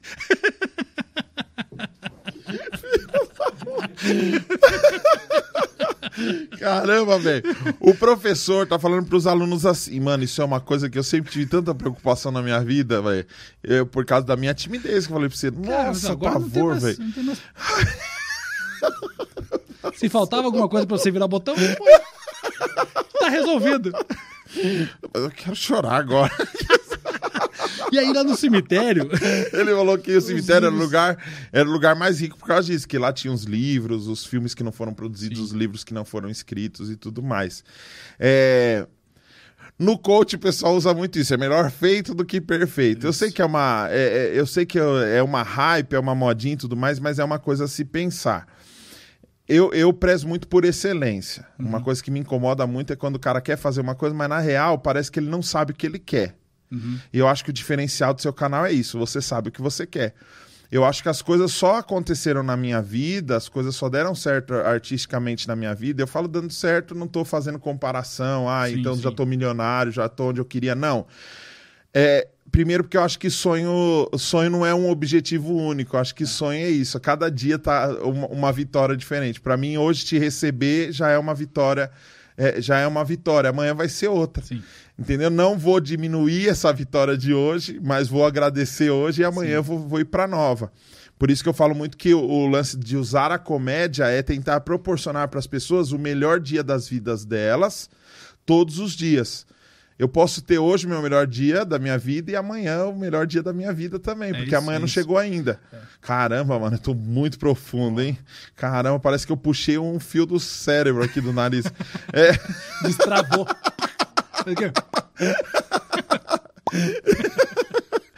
Então, eu tenho uma história interessante com Curitiba, que é a sua te- terra matre. Matre. Caramba. Matre. É, eu tô com o Diogo aqui na, na produção ali, aquele ali, meu amigo, tá vendo? Ele tá assistindo Ei, Diogo a- ao vivo ali. É, eu, eu coloquei uma coisa assim. Eu vou fazer o teatro, eu vou começar a fazer stand-up no teatro sozinho. Por quê? Por causa da minha timidez, eu comecei a ser escada pra todo mundo. Então, o pastorzão mesmo era escada pra caramba. Sim. Eu elaborava o texto, as piadas, as personas, os personagens, colocava pra gravar e eu ficava assim, ó, no vídeo só. Gente, tipo, o pastorzão, ele não tem é, uma consistência do personagem, de tipo, muitas falas, muitas coisas, Aham. mas tem muitos personagens fortes, muitos personagens bons, que foi o próprio que criou Sim. e deu pro outro fazer. Eu falava, não, eu preciso fazer alguma coisa eu e colocar minha cara à, à frente pra Sim. fazer. Quando eu comecei a me organizar pra tentar fazer isso, eu recebi rapidamente um convite pra me apresentar no teatro, Olha aí. que foi em 2016, que foi o Teatro Bibi Ferreira Sim. Aqui em São Paulo, na, na Brigadeiro. Quando o Chesco do teatro me chamou pra fazer stand-up, ele não viu o meu trabalho, ele não chegou a assistir o meu conteúdo, ele viu o meu número e falou: Poxa, dá pro cara encher esse teatro. O teatro tem 300 lugares, o moleque tem 300 mil inscritos. Se não conseguir colocar 300 pessoas aqui, se mata, né? Então ele me chamou. Mas tem que 300 mil não é só de São Paulo, né? Mas enfim, né? Aí eu fui fazer o teatro lá. O O- cara tinha 300 mil só do Nordeste. O, né? Di- o Diogo tava na cortina ali, ajudando na cortina. E aí eu fui, mano, eu tava nervosão, né, Sim. pra fazer. E aí eu. Gente, nossa, foi muito bom, obrigado, não sei o que. Quando eu olhei, o Diogo falou: Não, não, não, não, mano, você fez 15 minutos. Lembra disso, Diogo? não, você fez 15 minutos. eu 15 falei: minutos. Você é louco? Não, eu fiz a minha vida inteira aqui. Ele, não, você fez 15 minutos. Aí eu voltei e. Ah, buscando onde não tinha. Piadas, piadas, piadas, piadas. para fazer mais tempo. Logo quando eu fiz esse, essa apresentação, eu fui para uma apresentação em Colombo, Olha aí. que é Colombo. perto de onde você mora. Grudadinho ali. Quando eu fui para Colombo fazer essa apresentação, qual que era a ideia? Dia 2 do mês que eu fui, que eu não lembro, eu ia fazer a apresentação em Colombo e depois eu ia para os United States of, of America. Of Americas. Ok. Eu ia para USA. Sei. Então eu não marquei nenhuma agenda naquele mês inteiro, porque I go to USA. I go to subir. Aí, aí meu visto foi ne- negate. Ih, deu ruim. Deu ruim. Eu falei, e agora? Tô lascado. Tô com uma apresentação aqui em Colombo e o mês inteiro sem nada. E, e já comprei a passagem dos E- States. Não, não tinha comprado não. Mas o, o cara que me chamou que, que ia para os Estados Unidos, ele falou, ó, faz o seguinte, pega seu, seu celular, faz um vídeo falando, ó, tô aqui em Curitiba, se alguma igreja quiser ir me receber, eu vou fazer um stand-up, vou contar uma história legal, vou fazer um trabalho aí na sua igreja. Entra em contato e manda o... Passa o WhatsApp desse cara aqui, que era um outro cara que tava com a gente.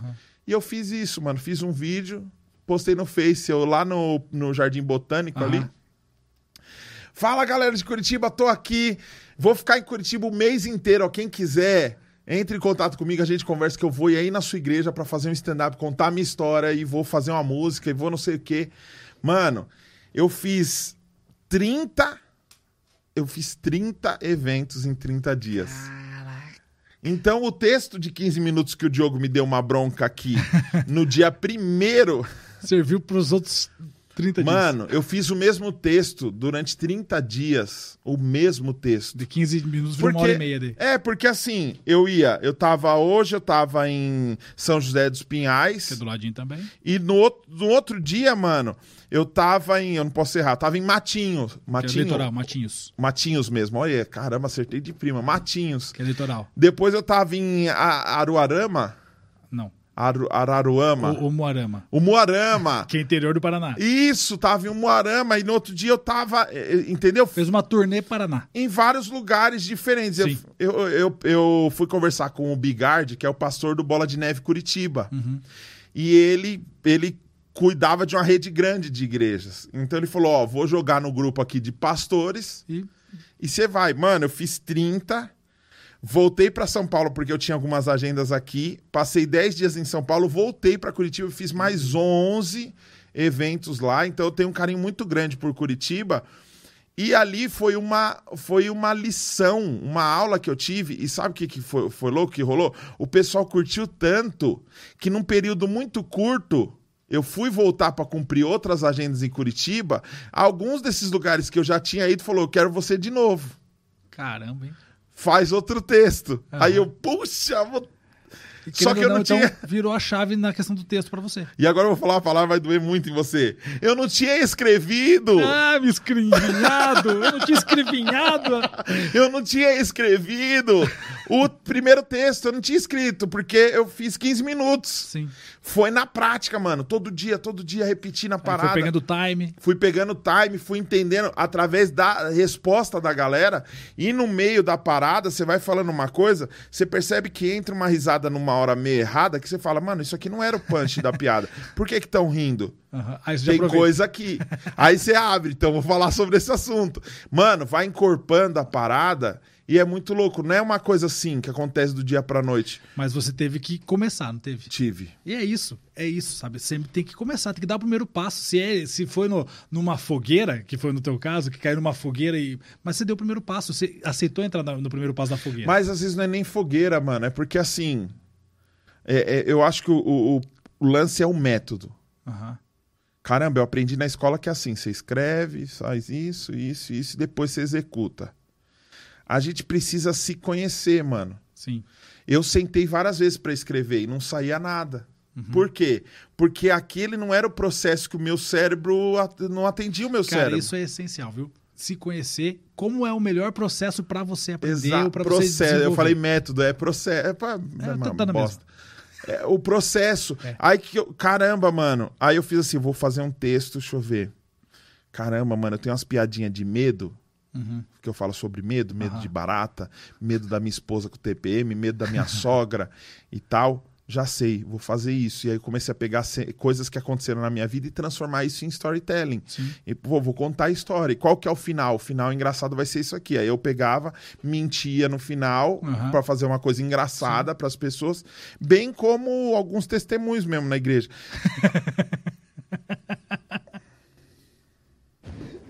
Eu não sei, tô rindo porque eu achei engraçado só que. Aí eu comecei a escrever o lance dos medos, medos, medos, medos tal. Aí fui conversar com meu amigo de Curitiba, que é o, o pastor Dugart, um amigo meu, Dugart Miguel. Fui conversar com ele e o cara é um pastorzão, estudadaço, inteligente, a cabeça desse tamanho, velho. Ele pegou e falou: Nossa, muito interessante isso que você tá falando sobre medo. Ó, sabe o que é legal? Posso falar um negócio sério pra você? E aí ele fez um texto dele sério e falou: Olha isso aqui. É isso que eu penso sobre medo. Eu falei: Minha nossa. Aí, aí só. eu vou mandar. Eu vou, eu vou mandar. Eu vou mandar. Ui, ui. Então, o- o- às vezes a pessoa se prende no processo. É.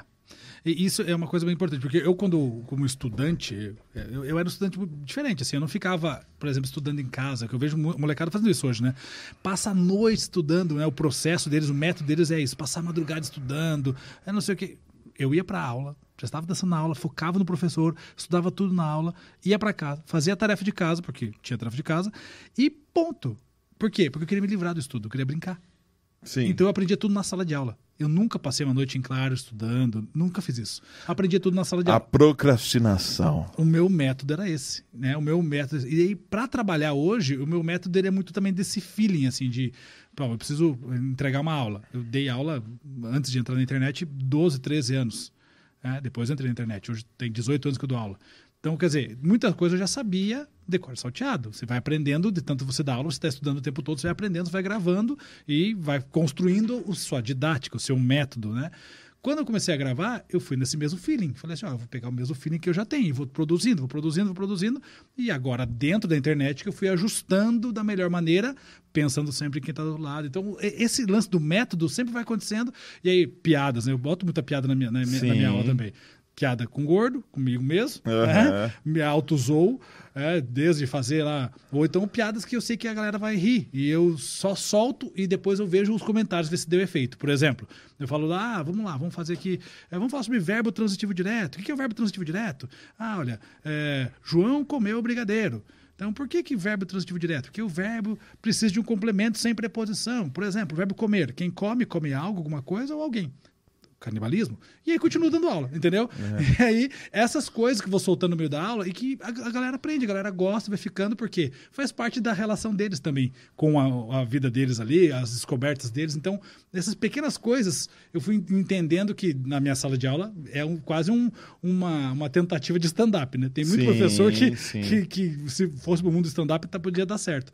Então você vai entendendo o que funciona na sala de aula, traz para a internet. Óbvio, hoje em dia tem que tomar muito cuidado com o que tipo de brincadeira se faz também, mas isso foi sempre um, um método que eu trouxe para dentro de, do- dos meus conteúdos, do bom humor, que tem dado certo até, até então. Né? Vou te fazer uma pergunta como professor. Tá. É, tem uma galera, uma galera, principalmente uma galera mais antiga, que tem ridicularizado e batido demais num tema que ainda é estranho para muita gente e eu digo que para a maioria das pessoas, Sim. que é essa questão do pronome neutro. Virou uma, neutra. virou uma, virou uma piada. Isso virou uma piada. É, a- Tá. Deixa eu terminar É, a pergunta, eu, eu falo. Isso virou uma piada. Se a gente pegar o idioma inglês, o pronome não tem o, a. Uhum. O- no inglês já é neutro. Sim. No inglês já é Sim. neutro, ou seja, lá já é a- já é já aceitaram, já aceitaram o pronome neutro antes de alguém de alguém encarar isso como uma luta, Uhum. né? Porque existem umas regras que foram instituídas por homens num contexto que tipo assim, ó, se tem 10 mulheres e um homem é os meninos. Então, é exatamente o, o- o grande problema dessa discussão da, da linguagem neutra ou não binária que eles falam é, é a falta, muitas vezes, do conhecimento prévio técnico. Sim. Então, assim, acho que existem duas coisas. Existe a luta das pessoas que não se sentem representadas, e isso é uma luta muito válida. Sim. E existe a parte técnica, que é o que a gramática normativa, a norma culta fala e, e- e como que ela chegou nesse ponto. Por exemplo, ah, é, na concordância, se eu tenho lá 10 mulheres e um homem, eu tenho que falar. O- é, Os falar- meninos. Você fala, não, não, não é os meninos. Você fala assim, olá a todos Isso. né? Não é no- nesse caso dos meninos, não, não, não cabe, né? Mas é olá a todos. E aí você fala, pô, por que eu vou usar todos se eu tenho apenas um homem? Então vamos lá. Existe um processo na língua, porque a nossa língua, a língua portuguesa, ela vem do latim, certo? Sim. O latim, que com o passar do tempo formou tanto o espanhol, o italiano, o romeno, a língua portuguesa, francês, né? todos são línguas co-irmãs nesse Uhum. sentido. O latim, da onde veio a língua portuguesa, já existia o feminino, o masculino e o neutro. Sempre existiu. No latim já No existia? latim já existia. Então a nossa base latina tem os três, né, os três artigos aí, o feminino, o masculino e o neutro. Com o passar do tempo, com a evolução da língua, porque é natural que a língua evolua, ela é um organismo vivo, vai sempre evoluir. Essa língua evoluiu e o neutro terminava em UM e o masculino em UN. Eles juntaram com a evolução. Com a evolução, o masculino absorveu o neutro. Entendi. Então, quando eu uso o todos, não é pensando no masculino, é pensando no neutro. Porque no final das contas, a língua portuguesa só tem uma variação, que é o feminino. Porque o neutro e o masculino são uma coisa só. O neutro e o masculino estão contemplados com o o. E essa é a parte técnica que está por trás de toda essa discussão que as pessoas não vão atrás. Então, assim, beleza. Acho que existe uma discussão, a falta de representatividade e acho que até a falta de respeito, o preconceito, tudo isso, tudo isso tem que ser combatido com certeza, tem que ser uma bandeira válida, mas não dá para jogar tudo isso dentro da língua como se a mudança na língua mudasse isso. Porque mudar o preconceito, mudar todo esse processo, está na cabeça das pessoas e não na língua. Uhum. Então eu preciso fazer com que a sociedade respeite, a sociedade acolha todas as pessoas que não se sentem representadas e que a sociedade faça com que essas pessoas se sintam acolhidas e representadas muito mais do que pensar na língua. Porque o que está acontecendo agora é que estão politizando também esse lance da língua. Sim. Assim como politizaram a vacina, assim como politizaram a terra plana, essas coisas todas. Né? Então, uhum. quando você. Todas as coisas são politizadas, elas descarrilham, elas saem do, saem do trilho. Sim. E é a mesma coisa com isso. Então, assim, a tentativa da, da criação ou, ou de, desse grito né, da, linguagem, da, linguagem, da linguagem neutra ou não binária é um grito muito mais por representatividade do que propriamente pensando só nessa parte técnica da língua. Então, a gente precisa entender a parte técnica, precisa entender a parte social, é, para poder é, caminhar equilibrado. Com, equilibrado. Tudo que é muito para um lado, muito para o outro, não é bom, né? Todo, uhum. todo, todo extremismo é ruim. Então, a gente precisa ter muito cuidado nisso. Acho que a gente tem que se, ter, ter muita parcimônia na hora de falar sobre isso. Uhum. Não sei se uhum. parcimônia é a palavra ideal, mas tem que ter muito, muito, muito zelo. Cuidado, né? É muito zelo para falar sobre isso, porque é, eu entendo muito as pessoas que se sentem não representadas, mas eu queria muito que elas entendessem também que existe um processo na língua que já as representa. Mesmo que essa representação está dentro do O. Né? E o O não é necessariamente masculino, ele é um neutro dentro do masculino. Ele está ali junto. Essas duas coisas caminham juntas. Então, é, hoje a norma culta não contempla né, a, a, o E, né, a linguagem binária que estão trazendo, que, por enquanto, essa linguagem aí é uma linguagem própria de um grupo social, que, que se comunica dessa forma entre eles. Então, eu sempre costumo dizer que isso ainda é uma variação linguística social, que está dentro de um grupo social. O que eu vejo de ruim é que esse grupo social está tentando enfiar a goela abaixo de todo mundo. Olha, todo mundo tem que fazer isso. Calma. Ninguém tem que nada. Acho que a gente precisa conversar, entender, porque eu preciso também entender as pessoas que não se sentem representadas para poder acolher com, com, carinho. E eu quero que elas me entendam como professor de língua portuguesa também, para me acolherem com carinho no que eu estou dizendo. E aí, aos poucos, a gente vai é, tentando entrar num ajuste, porque essa linguagem não binária ela não vai entrar na língua portuguesa tão cedo. Vou dizer que nunca vai entrar? Não, não vou, porque a língua é um organismo vivo, como eu falei, e ela vai se transformando através do tempo. Pode ser que daqui 50, 100 anos isso ocorra mas por enquanto não. Então, se alguém pegar uma redação de vestibular ou de concurso e escrever em linguagem neutra, vai zerar. Vai perder nota. Não tem como isso acontecer agora. Porque para que isso ocorra, a gramática norma culta precisa trocar em todos os países falantes de língua portuguesa. E isso não vai ocorrer por quê? Porque a gramática norma culta já contempla o neutro dentro do masculino. Então, o neutro já existe há muitos anos. Só que essa parte técnica não está sendo tão discutida. Por isso que vira essa, essa, E aí é óbvio, né? O que é errado também. A internet fica lá, um tira sarro daqui, o outro se defende de lá, e daí vira bate-boca, e daí não chega a lugar nenhum. É, se todo mundo tivesse a, a, capacidade de sentar e conversar e explicar, é, é as pessoas que que se não se sente representadas falasse, olha, o nosso sentimento é esse, assim, assim, assado, o outro lado ouvisse, compreendesse o lado dos outros, expusesse, olha, mas a, a língua norma culta diz isso, assim, assim, assado. Acho que falta essa conversa, esse diálogo. E aí, quando chega na internet, é só quebra-pau, entende? É porque é não, tem o, não tem o respeito. Por isso é. falei para você o lance de ter virado uma piada. Por que, que eu não acho uma piada? Porque a, a partir da hora que eu faço uma. E eu sou um comediante. É, pode até soar meio incongruente o que eu tô falando, mas é louco, porque uma piada, ela jamais pode simplesmente agredir gratuitamente alguém. Sim. Então, se eu falo assim, ah, meu, pra mim falar, ah, para de viadagem. Uhum. Eu não tô desrespeitando viado, eu tô só brincando com. Não, mano. Não. Se, se, se ofende alguém, sim. se se ofende alguém, eu posso não fazê-lo. Ah, mas desse jeito você não vai poder falar de ninguém, porque se eu sou mecânico, você pode me ofender. Com... Não. Eu preciso entender que. É, beleza. O, o, o caso de uma profissão é diferente. Sim. Eu estou falando sobre uma pessoa que não escolheu ser assim. Uhum. Porque, inclusive, quando falam opção sexual, o pessoal fala, mano, não fala opção, fala orientação. Orientação. Por quê? Porque se essa pessoa, no meio de toda essa violência, pudesse escolher, ela não escolheria ser Sim, homossexual, ela escolheria ser heterossexual. Pra não sofrer. Pra entrar em qualquer grupo e ponto final, velho. É, é isso. Entendeu? Então, tipo, eu, eu acho que esse lance da piada chega a se tornar até uma luta, uma luta pra desacreditar e descreditar, ao invés de olhar pro lado do respeito. Sim. Então, é, eu recebi um transexual aqui, que eu conheci como mulher. E hoje tem no documento João Gabriel. Uhum. Caramba, vamos lutar pra chamar ele de O. Sim. Não importa o que ele tem no meio das pernas. sim. Se, se ele se sente bem assim, se ele lutou por isso, é direito dele. E é, e é disso que eu falo. Essa bandeira é, é muito importante, né? De, de, de Sim. defender e de dar voz pra todo mundo que tem que sim. é- isso é respeito. Antes de começar aqui, você falou, cara, eu te chamo do quê? De Daniel, de Dani, de Dan, de Pax, de Pastorzão. Por que você perguntou isso? Porque se alguma coisa, se algum desses termos, embora todos eles representam o que eu sou, se algum desses termos não me não é agradável, não me sinto bem de ouvi-lo, eu posso falar pra você, mano, não me chama de Dani, não, não gosto. É. Não É me isso. chama de. Sabe? Então, eu já tive amigo que chegou e falou: Ó, não deixa ninguém te chamar de Dani. Por quê? Porque Dani te feminiliza.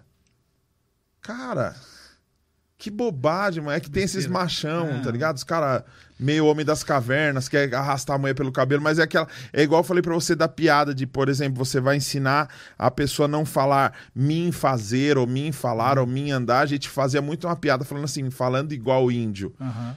Quando eu falo isso, eu tô falando sobre um povo que ainda existe. Tá depreciando também, né? Então, toda vez que você deprecia alguém, você faltou com Acabou, respeito. velho. E é aquilo que eu falo assim, a gente tem que ser respeitar qualquer ser humano. Ponto. É, é, o respeito está acima de tudo. Por isso que eu falo assim, é, eu mesmo preciso entender melhor o que as pessoas que não se sentem representadas pelo todos e todas é, sentem quando ouvem isso. Se é um sentimento porque não conhecem a parte técnica e não sabem que estão sendo representadas por ter um, ali eh, já o neutro dentro do, do masculino, ou é alguma outra coisa. E aí eu preciso de explicação. E eu sou um cara que estou o tempo todo disposto a aprender. É, mas eu preciso que alguém de- desse grupo, desse grupo social, chegue e fale para mim, olha, é é assim, professor, ó, assim, a gente se sente assim, assim, assado, para que eu possa mostrar o meu lado também como professor de língua portuguesa, porque não adianta falar para mim assim, olha, vamos ensinar isso na escola. Não vai ensinar isso na escola, não agora. Não vai ensinar. Por quê? Porque existe toda uma parte técnica, né? Porque eu sempre falo que a língua, a língua portuguesa, o, o estudo da língua portuguesa também é um tipo de ciência. Né? Assim como a ciência está na biologia, está na física, tá na- é um tipo de ciência. E sendo ciência, tem uma pesquisa por trás. Tem um estudo que embasa isso, não é um achismo também. Então, dentro do estudo da língua portuguesa, gramaticalmente, isso está contemplado. Então, gramaticalmente está contemplado. Agora, se é algo social e o que é que isso, as, o que essas pessoas sentem, eu preciso entender melhor. Então, até onde eu sei, né? Até onde eu, eu- eu consigo absorver dessa realidade, é- é- a verdade é a verdade é essa. Tecnicamente, existe um neutro que é absorvido pelo masculino, por isso que quando eu tenho 10 mulheres e um homem, eu falo todos e contempla todo mundo. Mas não é porque eu estou contemplando só o homem, é porque eu estou contemplando o neutro que está ali, certo? Não é machismo isso, certo? Não é um machismo da língua, como muita gente fala. Então, isso é um estudo.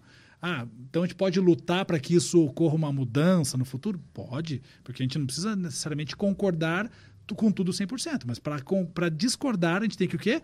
Pesquisar, fazer estudos e, e ir para a área da ciência, porque eu estou falando da parte técnica da língua. Sim. Se eu estou falando da parte técnica, então vamos para a área da ciência da língua e estudar para que no futuro isso possa ocorrer, se é que vai ocorrer, entende? Não, e se a luta for, se a luta for bem feita e se a conscientização desse grupo, que é um grupo, embora seja considerado uma minoria, é um grupo bem grande, Sim, sim. se, essa- se isso pega como uma cultura, existem várias palavras que acabaram entrando no dicionário um tempo depois de Isso. tanto serem utilizadas. Isso, culturalmente. Como o agente. A gente, eu, eu não sei se desde sempre teve esse a gente faz, a gente o- vai. o O, uso. agente. Aham. Gente, O sim, gente, o a sim, mas o agente, o termo, é um termo que se você for, for É porque, assim, quando você pega a expressão agente, ele, ele, é, ele é total oralidade.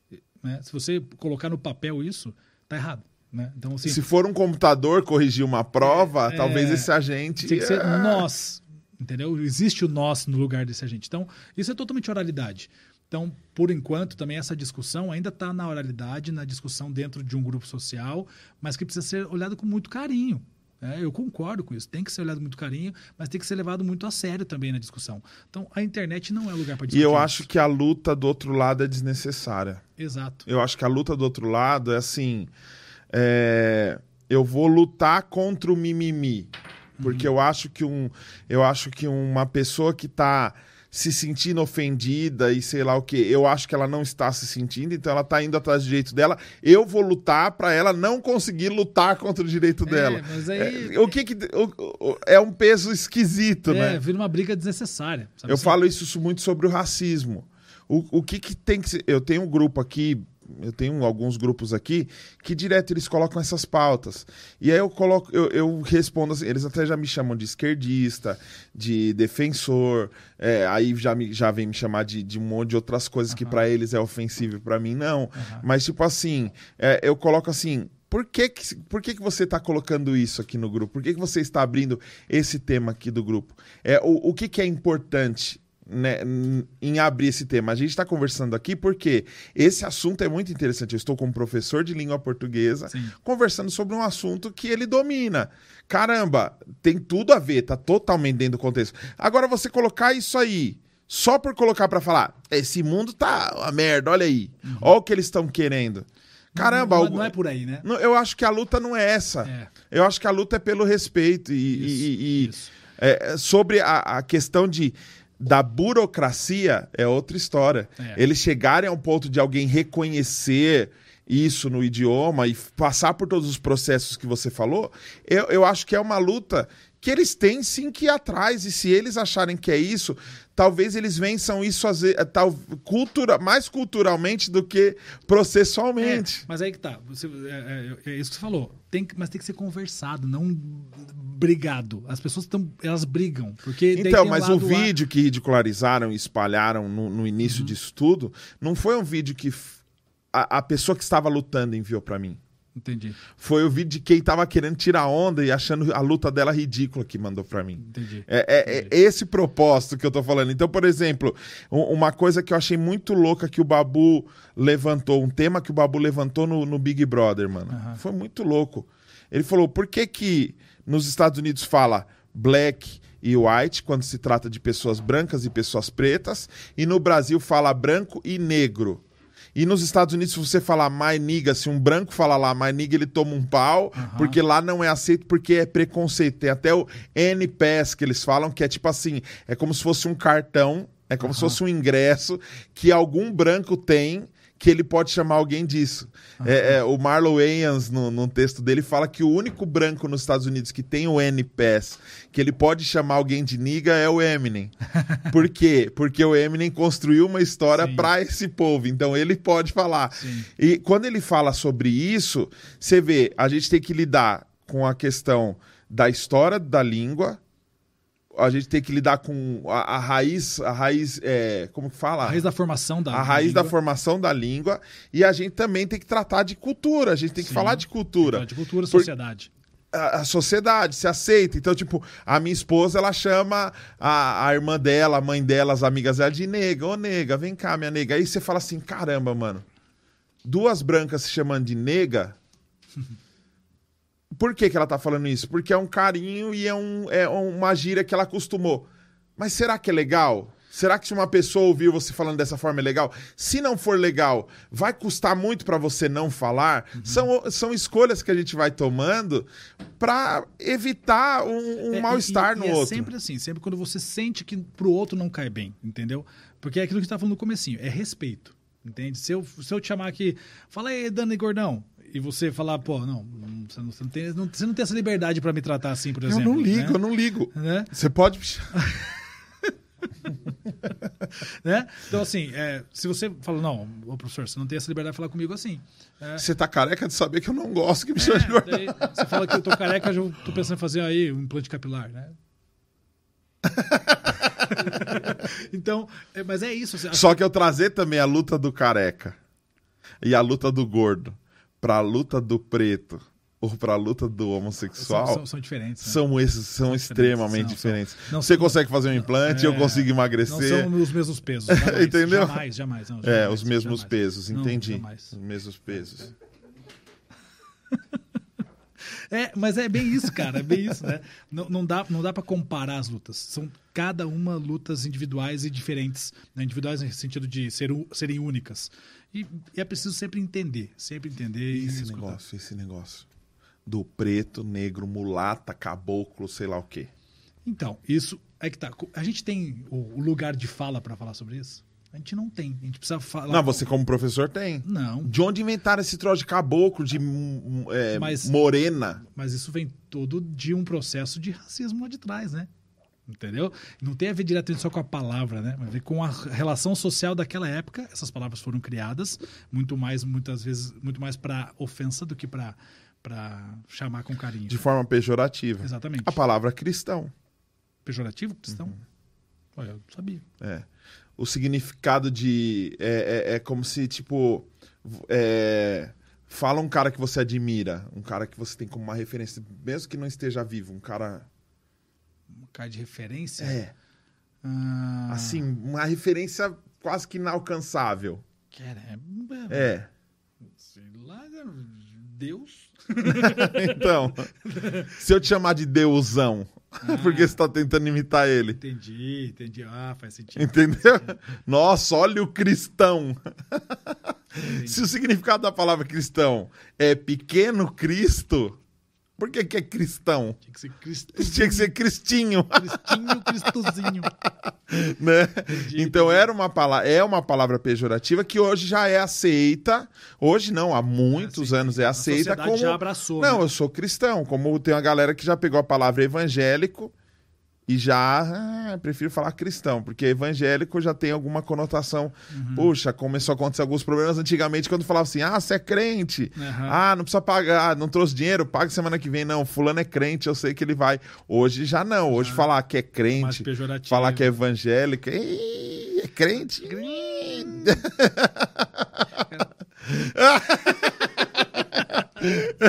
então, é, esse, esse, essa, essa parada cultural é muito louca. E eu acho que tem que ser dis- discutida e tem que ser estudada. Sim, sim, com E certeza. tem que ser, então, por favor, eu quero um vídeo no seu canal, meio-dia na minha mesa, falando sobre preto, mulato, negro, caboclo, pelo menos a história, porque eu não acho em lugar nenhum, assim, acha. Mas é difícil achar por conta própria no Google, porque como todo mundo pode postar conteúdo, hoje tem Sai um muita de coisa coisa, absurda, né? tendenciosa, É, que é. assim, se, se eu quero a resposta tal, eu, eu procurar na minha bolha, eu vou achar a resposta que eu quero, e não aqui realmente. Não, a- não a real, né? É. Sempre, sempre com viés, né? Sim. Você já teve a Barça? Barça já, claro. Você é classe média, hein? Barça. Classe média, Mas a? Barça que eu estudava é a Barça que eu ganhei dos vizinhos, entendeu? O vizinho comprava a Barça, a edição nova, daí passava as Barça velha pra nós. É mesmo? É, eu tinha Caramba. sorte nessa época aí. Te passava as barceadas? As barceadas. Ah, As, as hein? Barça véia. As Barça véia. era.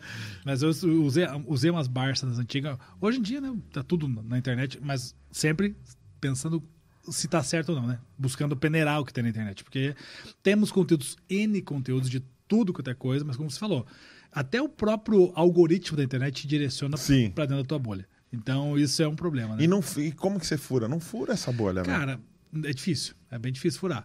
Por exemplo, a gente tava conversando sobre isso, né? Eu falei, olha, eu, pô, eu- fiquei muito feliz de poder vir conversar contigo aqui, porque eu tô falando para pessoas que não estão necessariamente na minha bolha de educação. Sim. É, porque aqui tem pessoas que não necessariamente me conhecem. E eu fico feliz de poder apresentar um pouco do meu trabalho e chamar vocês para ir no meu canal, Profissional Por favor. Né? Ó, já aproveito e faço o jabá no meio do caminho. Isso. Mas é é uma verdade, porque eu tô, de certa forma, furando um pouco a bolha da relação que eu tenho dentro da educação.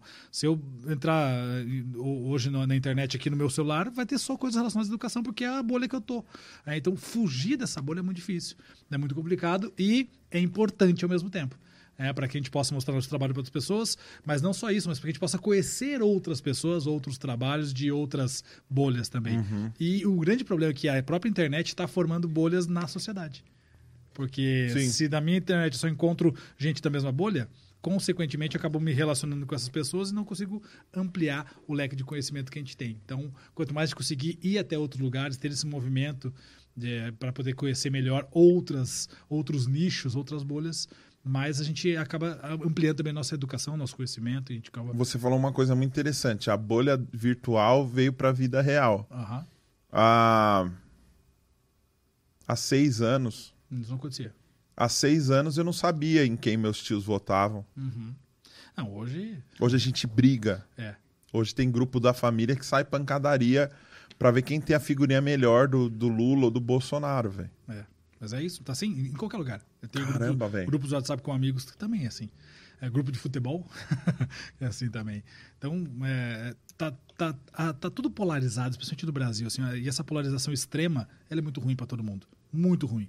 É porque as pessoas não conseguem, primeiro, não se- colocar no lugar do outro, tentar enxergar o que o outro enxerga, e é, vice-versa, e vai ficando cada vez mais afastado, né? mais polarizado. Hum, E aí eu vou te dizer que eu não sei o, o que é melhor a fazer. Vamos jogar fora do celular, jogar fora. Desliguem tudo. Não, brincadeira, não desliga. Já rolou algum conteúdo seu, o pessoal falar que você tá tendencioso pra algum lado? Não, mas é muito provável que se eu faça um vídeo de linguagem neutra, vai acontecer isso.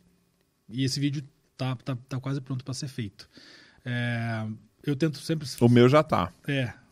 Vou cortar. Acabando aqui. Esse, esse é, o- é o, primeiro, o primeiro momento que já, já provavelmente as pessoas, talvez algumas me entendam, outras não me entendam, né? Por mais que eu tentei ser Aqui mais, vão entender.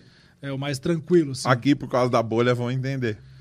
É, mas aí, por exemplo, tem pessoas que podem pa- repassar só um corte desse vídeo descontextualizado e. né?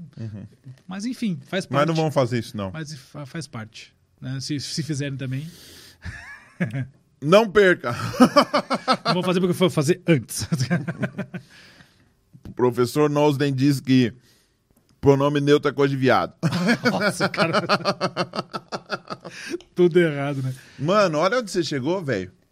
Cara, loucura, né? Você tava falando, falando isso fora, eu queria muito ouvir isso dentro, tá Cara, ligado? é, é, é, é muito doido, porque quando eu comecei, eu falei pra você, né? Comecei a fazer o vídeo, os vídeos pensando no estudante, pensando no aluno, deixar um legado para os alunos, para os estudantes que possam estudar e aprender de uma forma divertida, porque, por exemplo, eu fiz uma escolha de, de, de dar aula só em escolas particulares, a minha vida inteira.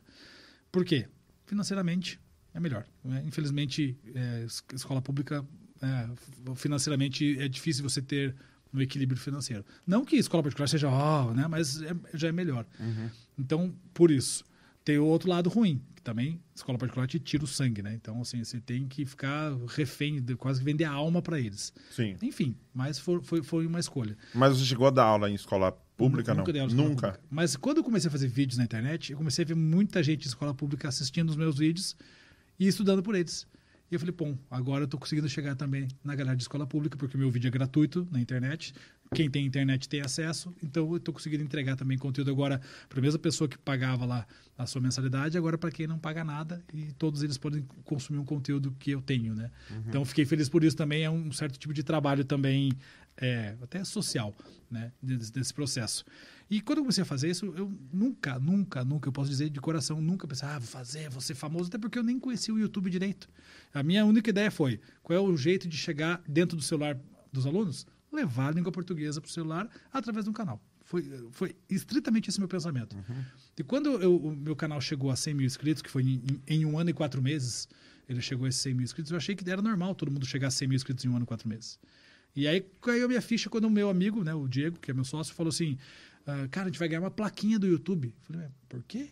O que, que, eu- que nós fizemos? Né? Eu achei que era uma coisa ruim. Não, é uma plaquinha de comemoração. A gente chegou a 100 mil inscritos. E aí caiu a minha ficha. Opa, então é importante mesmo isso. É importante chegar a 100 mil inscritos. É? Aquela plaquinha, né? a minha é a, A minha é mais antiga. a minha é igualzinha a 100. É? É, a minha é igualzinha a 100. A minha foi extraviada, acredita? Sério? Aí o YouTube mandou de novo. Ainda bem, né? Ô. E aí eu falei assim, é, então tá. Continuei produzindo, sabe? Fiquei feliz por isso, mas continuei produzindo, produzindo. Um ano depois batemos um milhão, outro ano depois batemos dois milhões, ano passado batemos três milhões, esse ano a gente vai bater três milhões e seiscentos, ano que vem quatro. Mas, e, e as coisas começaram a acontecer para mim de, uma modo, de um modo muito ah, avassalador, assim, né? E começaram a surgir convites para coisas que eu jamais imaginava. É, por exemplo, em 2019, eu, eu fiz uma. Até nem, nem comentei contigo isso antes, é muito legal. É, fui chamado para dar um aulão. Eu viajei o Brasil inteiro, praticamente. No YouTube? Não. As pessoas me viam no, no, no, YouTube e entravam em contato pedindo para dar um aulão presencial nas escolas, nos lugares. Que da hora. Então eu- Mas você deu, você fez um evento no YouTube, Isso, né? isso, é o- Explica essa blusa. eu quero. O pri- o primeiro- Eu quero essa blusa, cara. O primeiro aulão que eu dei eh, foi no YouTube. O YouTube me chamou para fazer o aulão de véspera do Enem. Vários professores da internet me chamaram para fazer a parte de língua portuguesa. Isso já foi um impacto, né? Falei, poxa, o YouTube tá me chamando, beleza. Fui lá, fiz o aulão ao vivo, foi muito legal também. Fui lá no Rio de Janeiro. é, o YouTube pagou a passagem, ida e volta, hospedagem, aquela coisa toda. Falei, pô, fiquei felizão. Depois, em 2019, muitas escolas do Brasil entraram em contato para eu ir até a escola dar aulão presencial. Porque os alunos veem a minha aula, gostam, querem, ficam incomodando lá a direção. E eu comecei a viajar o Brasil inteiro dando aulão. Segundo semestre de 2019, de agosto a novembro, eu fiquei um final de semana só em casa. O resto todos eu viajei. Todos, todos, assim. Então era quase uma- Deixou quem em casa? Só minha esposa. Tadinho. Espero. Né? Ai, que pecado, gente. Não, não foi você que deixou. Se deixou... É, não. Quem tá. tem que deixar é ela. E aí, cara, nessas viagens, assim, é, teve uma viagem que me marcou muito. Foi, fui, fui para Teresina e lá eles fizeram um evento, foi assim, eles locaram uma casa de show em Teresina, a maior casa de show que tem lá, Teresina Hall. Fecharam por um dia e fizeram um evento enorme lá, alunos de várias, várias, vários alunos da região toda, é, cobraram uma entrada e tudo mais e colocaram os professores deles lá da, da região, do, do cursinho lá, para dar aula e chamaram mais três professores da internet para estarem nesse Que legal, velho. E eu fui dar o aulão e tinham 4 mil alunos. Nossa. E, cara, é absurdo. Eu tenho o vídeo da, da minha entrada, assim. Eu fiz um videozinho de entrada com uma contagem regressiva. A hora que eu entro, assim, cara, é, só de lembrar me arrepia, assim. Cara, a galera gritando, assim, com o celular filmando. Eu falei, o que que tá acontecendo? Quem que tá entrando aqui, né? Porque é, não, não, era, não é comum para nós. A gente é professor, tá dando aula, sabe assim? Aham. E aí era uma aula de uma hora ali, eu falei, caramba, e a molecada com o celular pra cima, assim, filmando e tal. E, e- aí eu fiz uma aula show, né, com música no meio e tal, eu cantei, dancei, fiz as minhas coisas lá. Mas me impactou porque eu nunca imaginei viver aquilo. Né? E depois da, da- daquela relação, depois eu vi- fui convidado para fazer um aulão aqui em São Paulo, no Ibirapuera, para 7 mil alunos. Eita. Então, assim, sabe, a- a- cara, é um professor, uma, uma profissão que é tão desgastada no Brasil, que é tão machucada, que é tão ferida no Brasil, e eu, querendo ou não, também eu, eu me sinto carregando a, a bandeira do professor Sim, sim. da educação. Falei, pô, fico feliz, eu queria que todos os professores do Brasil sentissem o que eu senti aquele dia em Teresina. Sabe, se todos os professores do Brasil pudessem sentir isso, seria uma alegria, assim, sabe? Então eu me sinto representante deles, apesar de eles não poderem sentir isso, mas eu me sinto muito feliz. E de- desde então começaram a ter vários convites, vários convites, e agora, um pouquinho antes da, da, da gravação aqui, é, vou até dar um spoiler pra galera, porque não, É. ninguém sabe, deixa eu só ver se, tá- se deu certo isso. Acho que deu. eu fui convidado para ser, ser entrevistado pela Ana Maria Braga no programa dela, vai acontecer provavelmente essa semana ou na outra. Então, assim, cara, jamais imaginei isso. né? Eu estou aqui em São Paulo porque também, além de vir aqui fazer o podcast contigo, fui chamado pela Secretaria de Educação e Cultura de São Paulo para vir visitar o Museu da Língua Portuguesa em primeira mão, antes de todo mundo, para divulgar essa reforma. Então, caso, Já dá um spoiler disso aí pro pessoal, Cara. porque aqui são. Aqui é. Aqui tem muito paulista aqui, Cara, viu? tá muito legal, tá muito bonito o museu, tem várias, várias partes legais, tem, tem três andares, agora tem um terraço com café, então tá muito sensacional. Já E- tem uma data pra abrir? Agosto, agosto de 2021 abre. Agosto de 2021. Então a partir de agosto já pode começar a visitar Já o tem um museu. site pra, pe- pra galera já começar Você pode a buscar lá. Arroba Museu da Língua Portuguesa, você vai encontrar tudo lá no, no Instagram deles, né? Como comprar, onde comprar os ingressos. As bilheterias vão abrir lá presenciais também. Então, quem quiser visitar, está muito legal. Tem a história da língua lá dentro, tem um pouco dessa questão social da língua também, tem várias exposições. Então, vale muito a pena. Tem umas salas interativas que é só é uma experiência com a língua. É muito legal, é muito legal. Desde mesa digital que você pega as palavras assim vai juntando para formar palavra nova, até totens que você arrasta a palavra e sabe o significado, sabe de onde que veio, sabe a origem da palavra, se é do latim, se é do africano, sabe se, se é da África, se é da, da Ásia, de onde veio essa palavra que está aqui no Brasil. Então é muito, muito legal. Ficou muito show de bola lá o Museu da Língua Portuguesa, vale muito a pena. E eu fui convidado para dar um spoiler para todo mundo, né, em primeira mão, assim. e- então eu jamais Você gravou lá, eu você gravei, gravou. eu gravei, fiz vários stories, então quem me acompanhou no dia que eu, que eu estava lá viu todos os stories. E, e eu fiz um IGTV também, que está no meu Instagram lá. que está aparecendo na sua tela. Esse aí, esse Instagram sempre bonitinho. Faz a cara, faz a cara boa. Cara boa tem que nascer de novo pra fazer cara boa.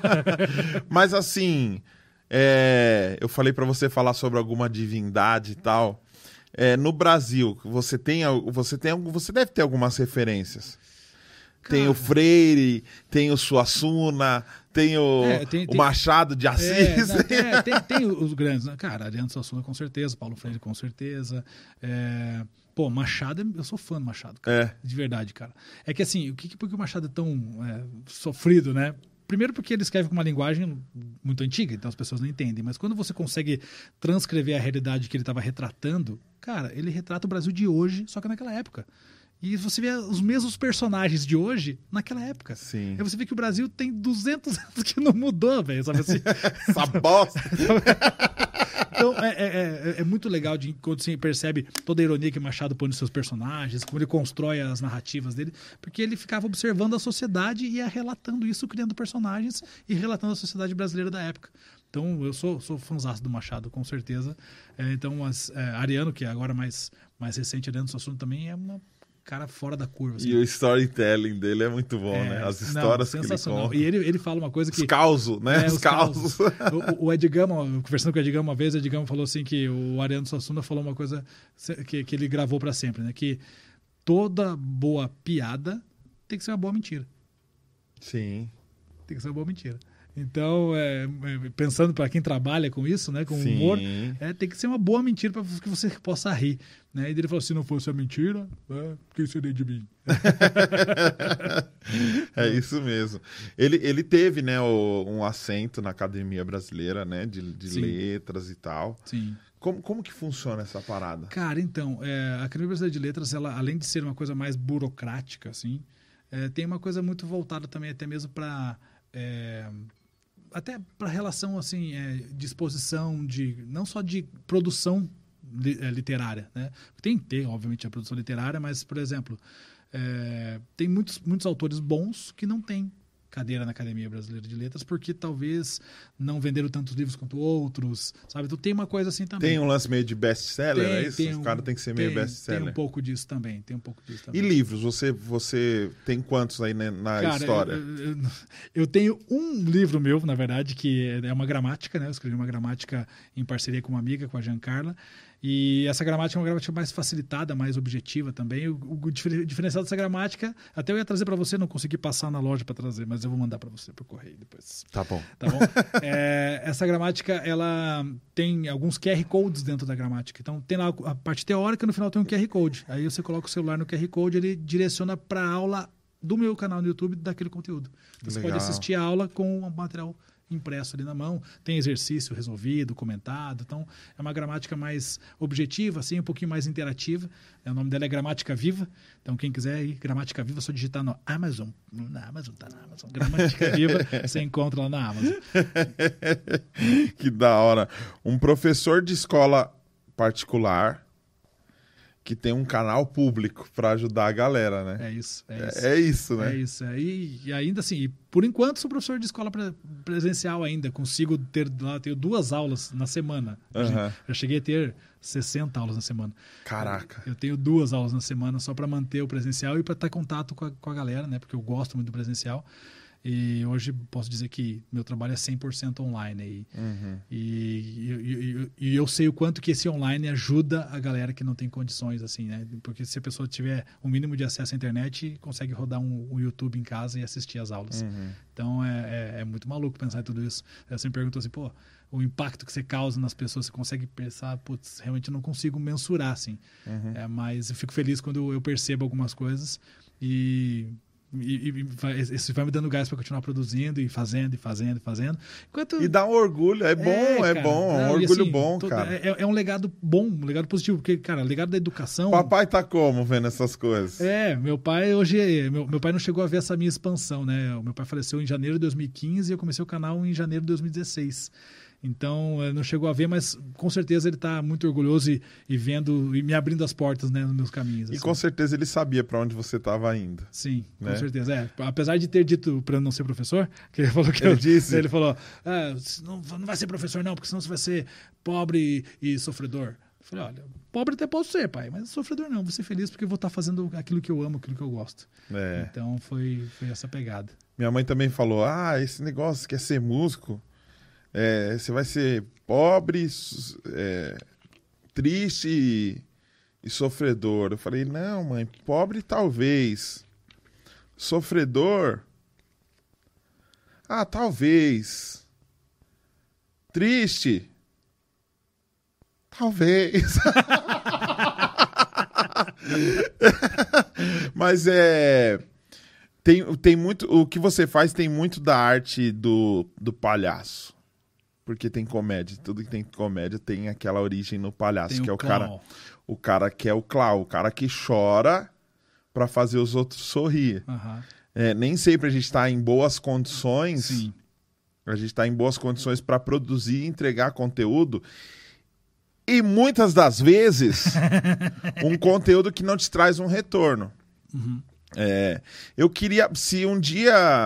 ah, Eu tô, eu tô no YouTube desde. é, assumidamente e com rotina desde 2012, 2013. Se o YouTube me proporcionasse viver uma vida tranquila, confortável, a minha intenção nunca foi ganhar absurdamente. Eu nunca tive um número na minha mente. Eu, tinha- eu lembro que eu tinha amigos falando assim: não, mano, eu te- quero chegar aos 25 anos ganhando 15 mil reais por mês, é o meu objetivo. Eu nunca tive um número na minha cabeça como objetivo. O meu objetivo é conseguir produzir, conseguir trabalhar, conseguir pagar as minhas contas e ter paz para produzir, porque isso Sim, conta demais. Conta demais. Quando você está com tudo pago, com tudo acontecendo, então qual seria o mundo ideal? O mundo ideal é esse. A gente produz uma parada muito bem feita, produz essa parada muito bem feita para quem gosta do nosso conteúdo. A- todas as pessoas que gostam desse conteúdo recebem esse conteúdo, gostam do conteúdo, deixam o like delas e no final a empresa que divulgou a marca dela no, no, no videozinho é, pagou, a- nos pagou por isso. Seria uma justiça, uma- é, a única coisa, É. ser justo, velho. justo. Né? Um canal como o seu com quase 3 milhões e meio de, de inscritos, você fazer uma live e ter uma quantidade pe- pequena, eu entendo que é difícil a gente segurar uma galera ao vivo, eu entendo. Mas tem coisa que você fala assim, não, o YouTube não ajudou o suficiente, ele podia ajudar um pouquinho mais. Cara, é.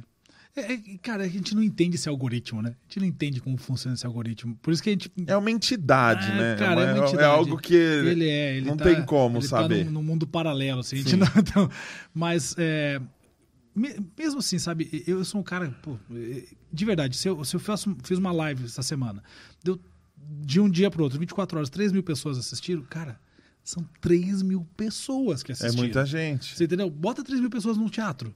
É. Bota num, num, num estádio de futebol.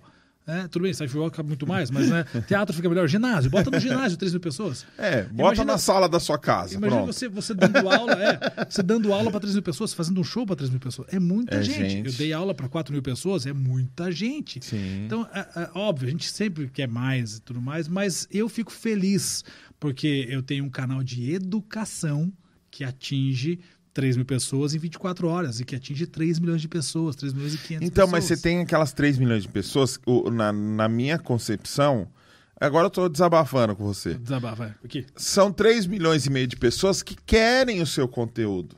Sim. E de alguma forma, eu, eu- Mas, exa- ó, agora eu vou te fazer- parece que não. Eu vou te fazer um Você já encontrou agora. alguém na rua? Já encontrei gente na rua que falou assim, cara, não- você não, nunca mais postou vídeo. Não. Aí eu falo, compreendo. mano, eu tô no episódio 80, cara. Tem gente que chega em mim e fala, nossa, muito bom aquele vídeo novo que você fez. Qual? Aquele assim, assim, assado. Eu falei, esse é de 2014. Por quê? Será que a pessoa é desligada? Será que a pessoa se inscreveu no seu canal e depois nunca mais? No meu caso, tem, cara. Tem, Meu tem um Deus cara do que céu. estudava comigo lá em 2017, passou no concurso, passou no vestibular e depois nunca mais voltou pro canal, porque ele foi fazer, a- foi seguir a vida dele. E aí ele não, ele não dá o dislike, não se desinscreve, ainda bem, não façam isso, por favor, fiquem lá. Por quê? Porque ele, ah, pô, o cara me Não, ajudou. pode se inscrever, o, mano. ca- o cara me ajudou, eu vou deixar. Não, se vai assistir, pode se inscrever, mano. Eu só quero inscrito que assiste. Se você não me assiste, Não, cara, você não vai ouvir esse recado. Acontece isso, acontece e é normal, em educação normal. Então, o cara estudou comigo em 2017, show, fez seguiu a vida dele e deixou lá a inscrição para até é, Fortalecer. mostrar, é, fortalecer, mostrar para o YouTube, ó, esse canal é bacana. Então, é, acontece muito disso. É muito provável que a tua audiência seja de 2020 e 2021, a atual audiência. Em 2022, a audiência vai ser 2021, 22. Sempre um- um- os anos vão ficando e, e as pessoas acabam ficando também. Então, é, é natural isso. Eu, eu nem, cara, não, não fico chateado, de verdade. Não fico chateado. Ah, a gente quer atingir novos números. Eu, eu vou dizer para você que eu quero atingir novas pessoas. Pensando nas pessoas, sim, quero atingir novas pessoas. Mas, ah, meu número. Ah, se você, você não chegar a 4 milhões, vai ficar triste? Não. Já estou feliz da vida com 3 milhões e 44, 440 mil. Quase 3 milhões e 500. É muita gente, cara, para um canal de educação. Então eu já estou feliz da vida. E se ficar o resto da vida assim, tá tudo bem. Desde que as pessoas cheguem, novas pessoas no meu canal e sejam impactadas pelo meu conteúdo. Se isso acontecer, estou feliz. É isso mesmo. Eu briguei com muito amigo que produzia conteúdo pra não ficar preso em no número. Eu tinha cara que falava assim: não, meu sonho é chegar em um milhão. Eu falava: para, velho. Não sonha com isso, não. Não coloca toda a sua energia nisso, por quê? É um sonho muito pequeno. E você pode chegar. E se você colocar toda a sua energia ne- nesse objetivo, quando você chegar lá, você vai fazer o quê? Entendeu? É isso. Só que eu, eu ensinei tanto isso pras pessoas e elas e todas elas chegaram e eu não cheguei, velho. eu acho que agora tá na hora de eu sonhar um pouco esse um milhão pra chegar logo. Ajuda eu a chegar a um milhão. Eu só quero aquela placa maior pra pôr ali a douradinha, da hora, mano. Vai chegar, é natural. Naturalmente vai chegar. Entendeu? Não precisa chegar amanhã. Mas no próximo, próximo mês, até o final do ano, vai chegar. É natural, isso é natural. Mas é isso que você falou. Você falou pros outros, mas não tá servindo pra você. Não bote sua energia nisso. Sua Não. energia tem que estar no conteúdo que você tá entregando. Não tá, não. Se colocou no conteúdo, tá bom, show de bola.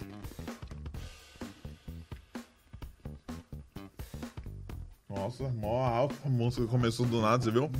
Então, Você tava dando um conselho bem. que, acho que é, é- é um sinal isso aí. É pra ir embora. Será que tá subindo as letras aqui? Boa noite. Ô, como que eu faço pra gravar um vídeo com você pro seu canal? Você não esperou terminar, tava terminando de tomar água. Hum. Que era o meu último convite. Já quero deixar para você o convite de você participar de um quadro que eu tenho lá, chamado Lista de Chamada, em que eu entrevisto as pessoas para falar da sua época de escola. Quem você já chamou? Lá nesse lista de chamada eu já chamei algumas pessoas. Maurício Meirelles, já entrevistei. é, Afonso Padilha, Ed Gama, Marcos Castro, Taviano Costa, Júlia Rabelo, é, Rafael Studart, quem mais tá lá? Diva Depressão. Caramba, velho. É, Eu vou ser o mais humilde. Nada, todo mundo é igual, todo mundo é igual diante dos olhos de Deus e do Nuslen. Olha aí que bonito. Ah, gostou dessa, né? É remoto essa aí, né? Essa é remota, essa é remota. Eu faço da minha casa e você faz aqui do, do- dos seus aparatos. Você vai me chamar mesmo? É verdade, tô, tô deixando o convite aqui no ar pra você, boa. Quando? Amanhã? Não, calma. né? tem, tem, tem, tem uma, tem uma, Você tem que voltar pra Curitiba, né? gaveta, tem que voltar pra casa primeiro. Mano, foi muito bom, velho. Muito bom te receber aqui. É louco o jeito que ele se conheceu, pra quem não, não, não pegou. Eu tava mexendo no meu canal do YouTube e vi lá novos inscritos. Aí eu, caramba, mano. Flow Podcast tá me seguindo. Ah, caramba, me notaram, mano. Boa, boa. Professor Noslin. 3 milhões e meio de. Eu falei, você é louco, esse cara tá estourado. Tá nada. Aí fui chamar no Insta e coincidiu de rápido, né? Sim. Não, cara, o Insta eu respondo todo mundo, um por um que me manda mensagem, tô lá. Então, assim, quando chega a mensagem, eu sempre tô ligado. Tira mu- mu- muita dúvida. o amendoim tentou me matar. Traga uma água aqui. Fique vivo até o final desse programa, pelo menos. Não, Pra gravar o que eu chamei também. amendoim não desce aí, não. Ele tentou ir pro meu pulmão. Um amendoim fumante. Você responde dúvida do pessoal lá no Instagram. Respondo. Não consigo responder. Mas eu não vou parar de comer. Não consigo responder de todo mundo, porque é muita dúvida. Então, muitas vezes eu pe- pego um link do canal lá, do meu, do meu vídeo e falo, ó, assista esse vídeo que vai te ajudar. Porque às vezes a pessoa vem, pô, manda a prova inteira pra ajudar. Então, não consigo, mas eu sempre tô respondendo. Algum, algum feedback com as pessoas eu dou ali. E às vezes o pessoal quer que você responde rápido, né? Também, Porque o é- cara tá na prova. E, e já aconteceu. E eu percebi. é verdade. Professor, questão tal aqui na prova. O professor escreveu assim. Eu falei, sério mesmo? Você tá me pedindo ajuda na hora da sua prova? Aí o cara. Né, ele só, Manda aí, caramba. ele só respondeu assim: desculpa, professor. Falei, Beleza. É, Mas tem, mas tem, mas tem, acontece. Aí você. Beleza, com, com B grandão pra ele saber que era a resposta B.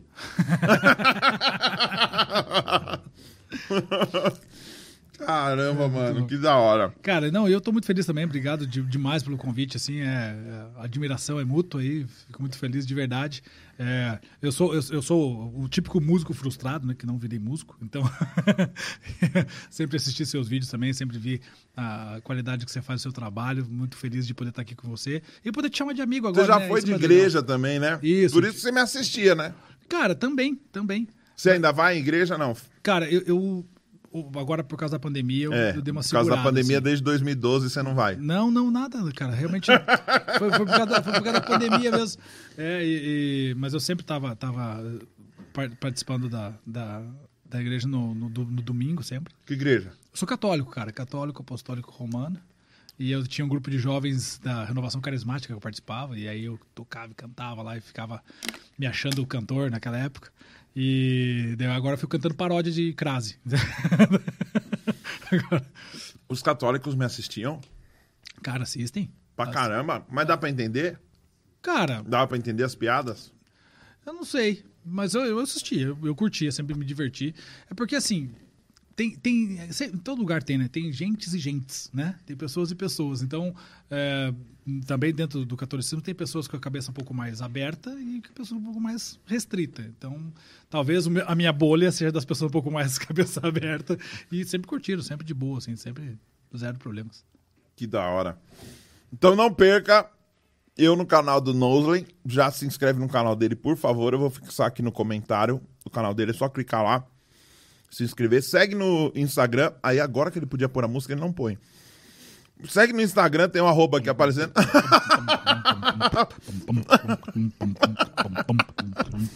Segue aí o Nozen no Instagram. Segue o Nozen aí no YouTube. Me segue também no Instagram, Daniel Sete Araújo. Agora tá, que tá bem baixo agora.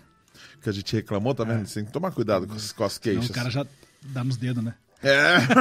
ah, tá alto, então toma esse zero aqui, ó. Então, vou aproveitar e fazer meu, meu último merchan Por favor. Para quem quiser conhecer mais o meu trabalho, então, arroba professor Nozen, mas também tem meu site, professornozen.com.br, passa por lá também, tá co- conhecida. Quiser conhecer minha gramática, gramática viva, você vai encontrar em qualquer local de venda de livros, tá? Pode ser até físico, presencial, também tá nas livrarias aí por aí. E é isso, pessoas. Estou no TikTok, estou no Twitter, sempre o mesmo arroba aí, em todos os lugares. Nosleira. Tamo junto. É nóis. Gente, muito obrigado. Se você não é inscrito nesse canal, me ajude a chegar no meu primeiro milhão. Vai chegar, vai chegar. Se inscreve aí, deixa seu like.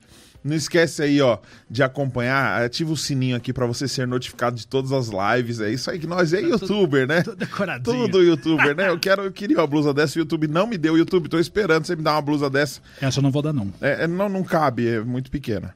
Obrigado, valeu. Se ele não pôs a vinheta na minha cara, agora eu vou ficar muito mal.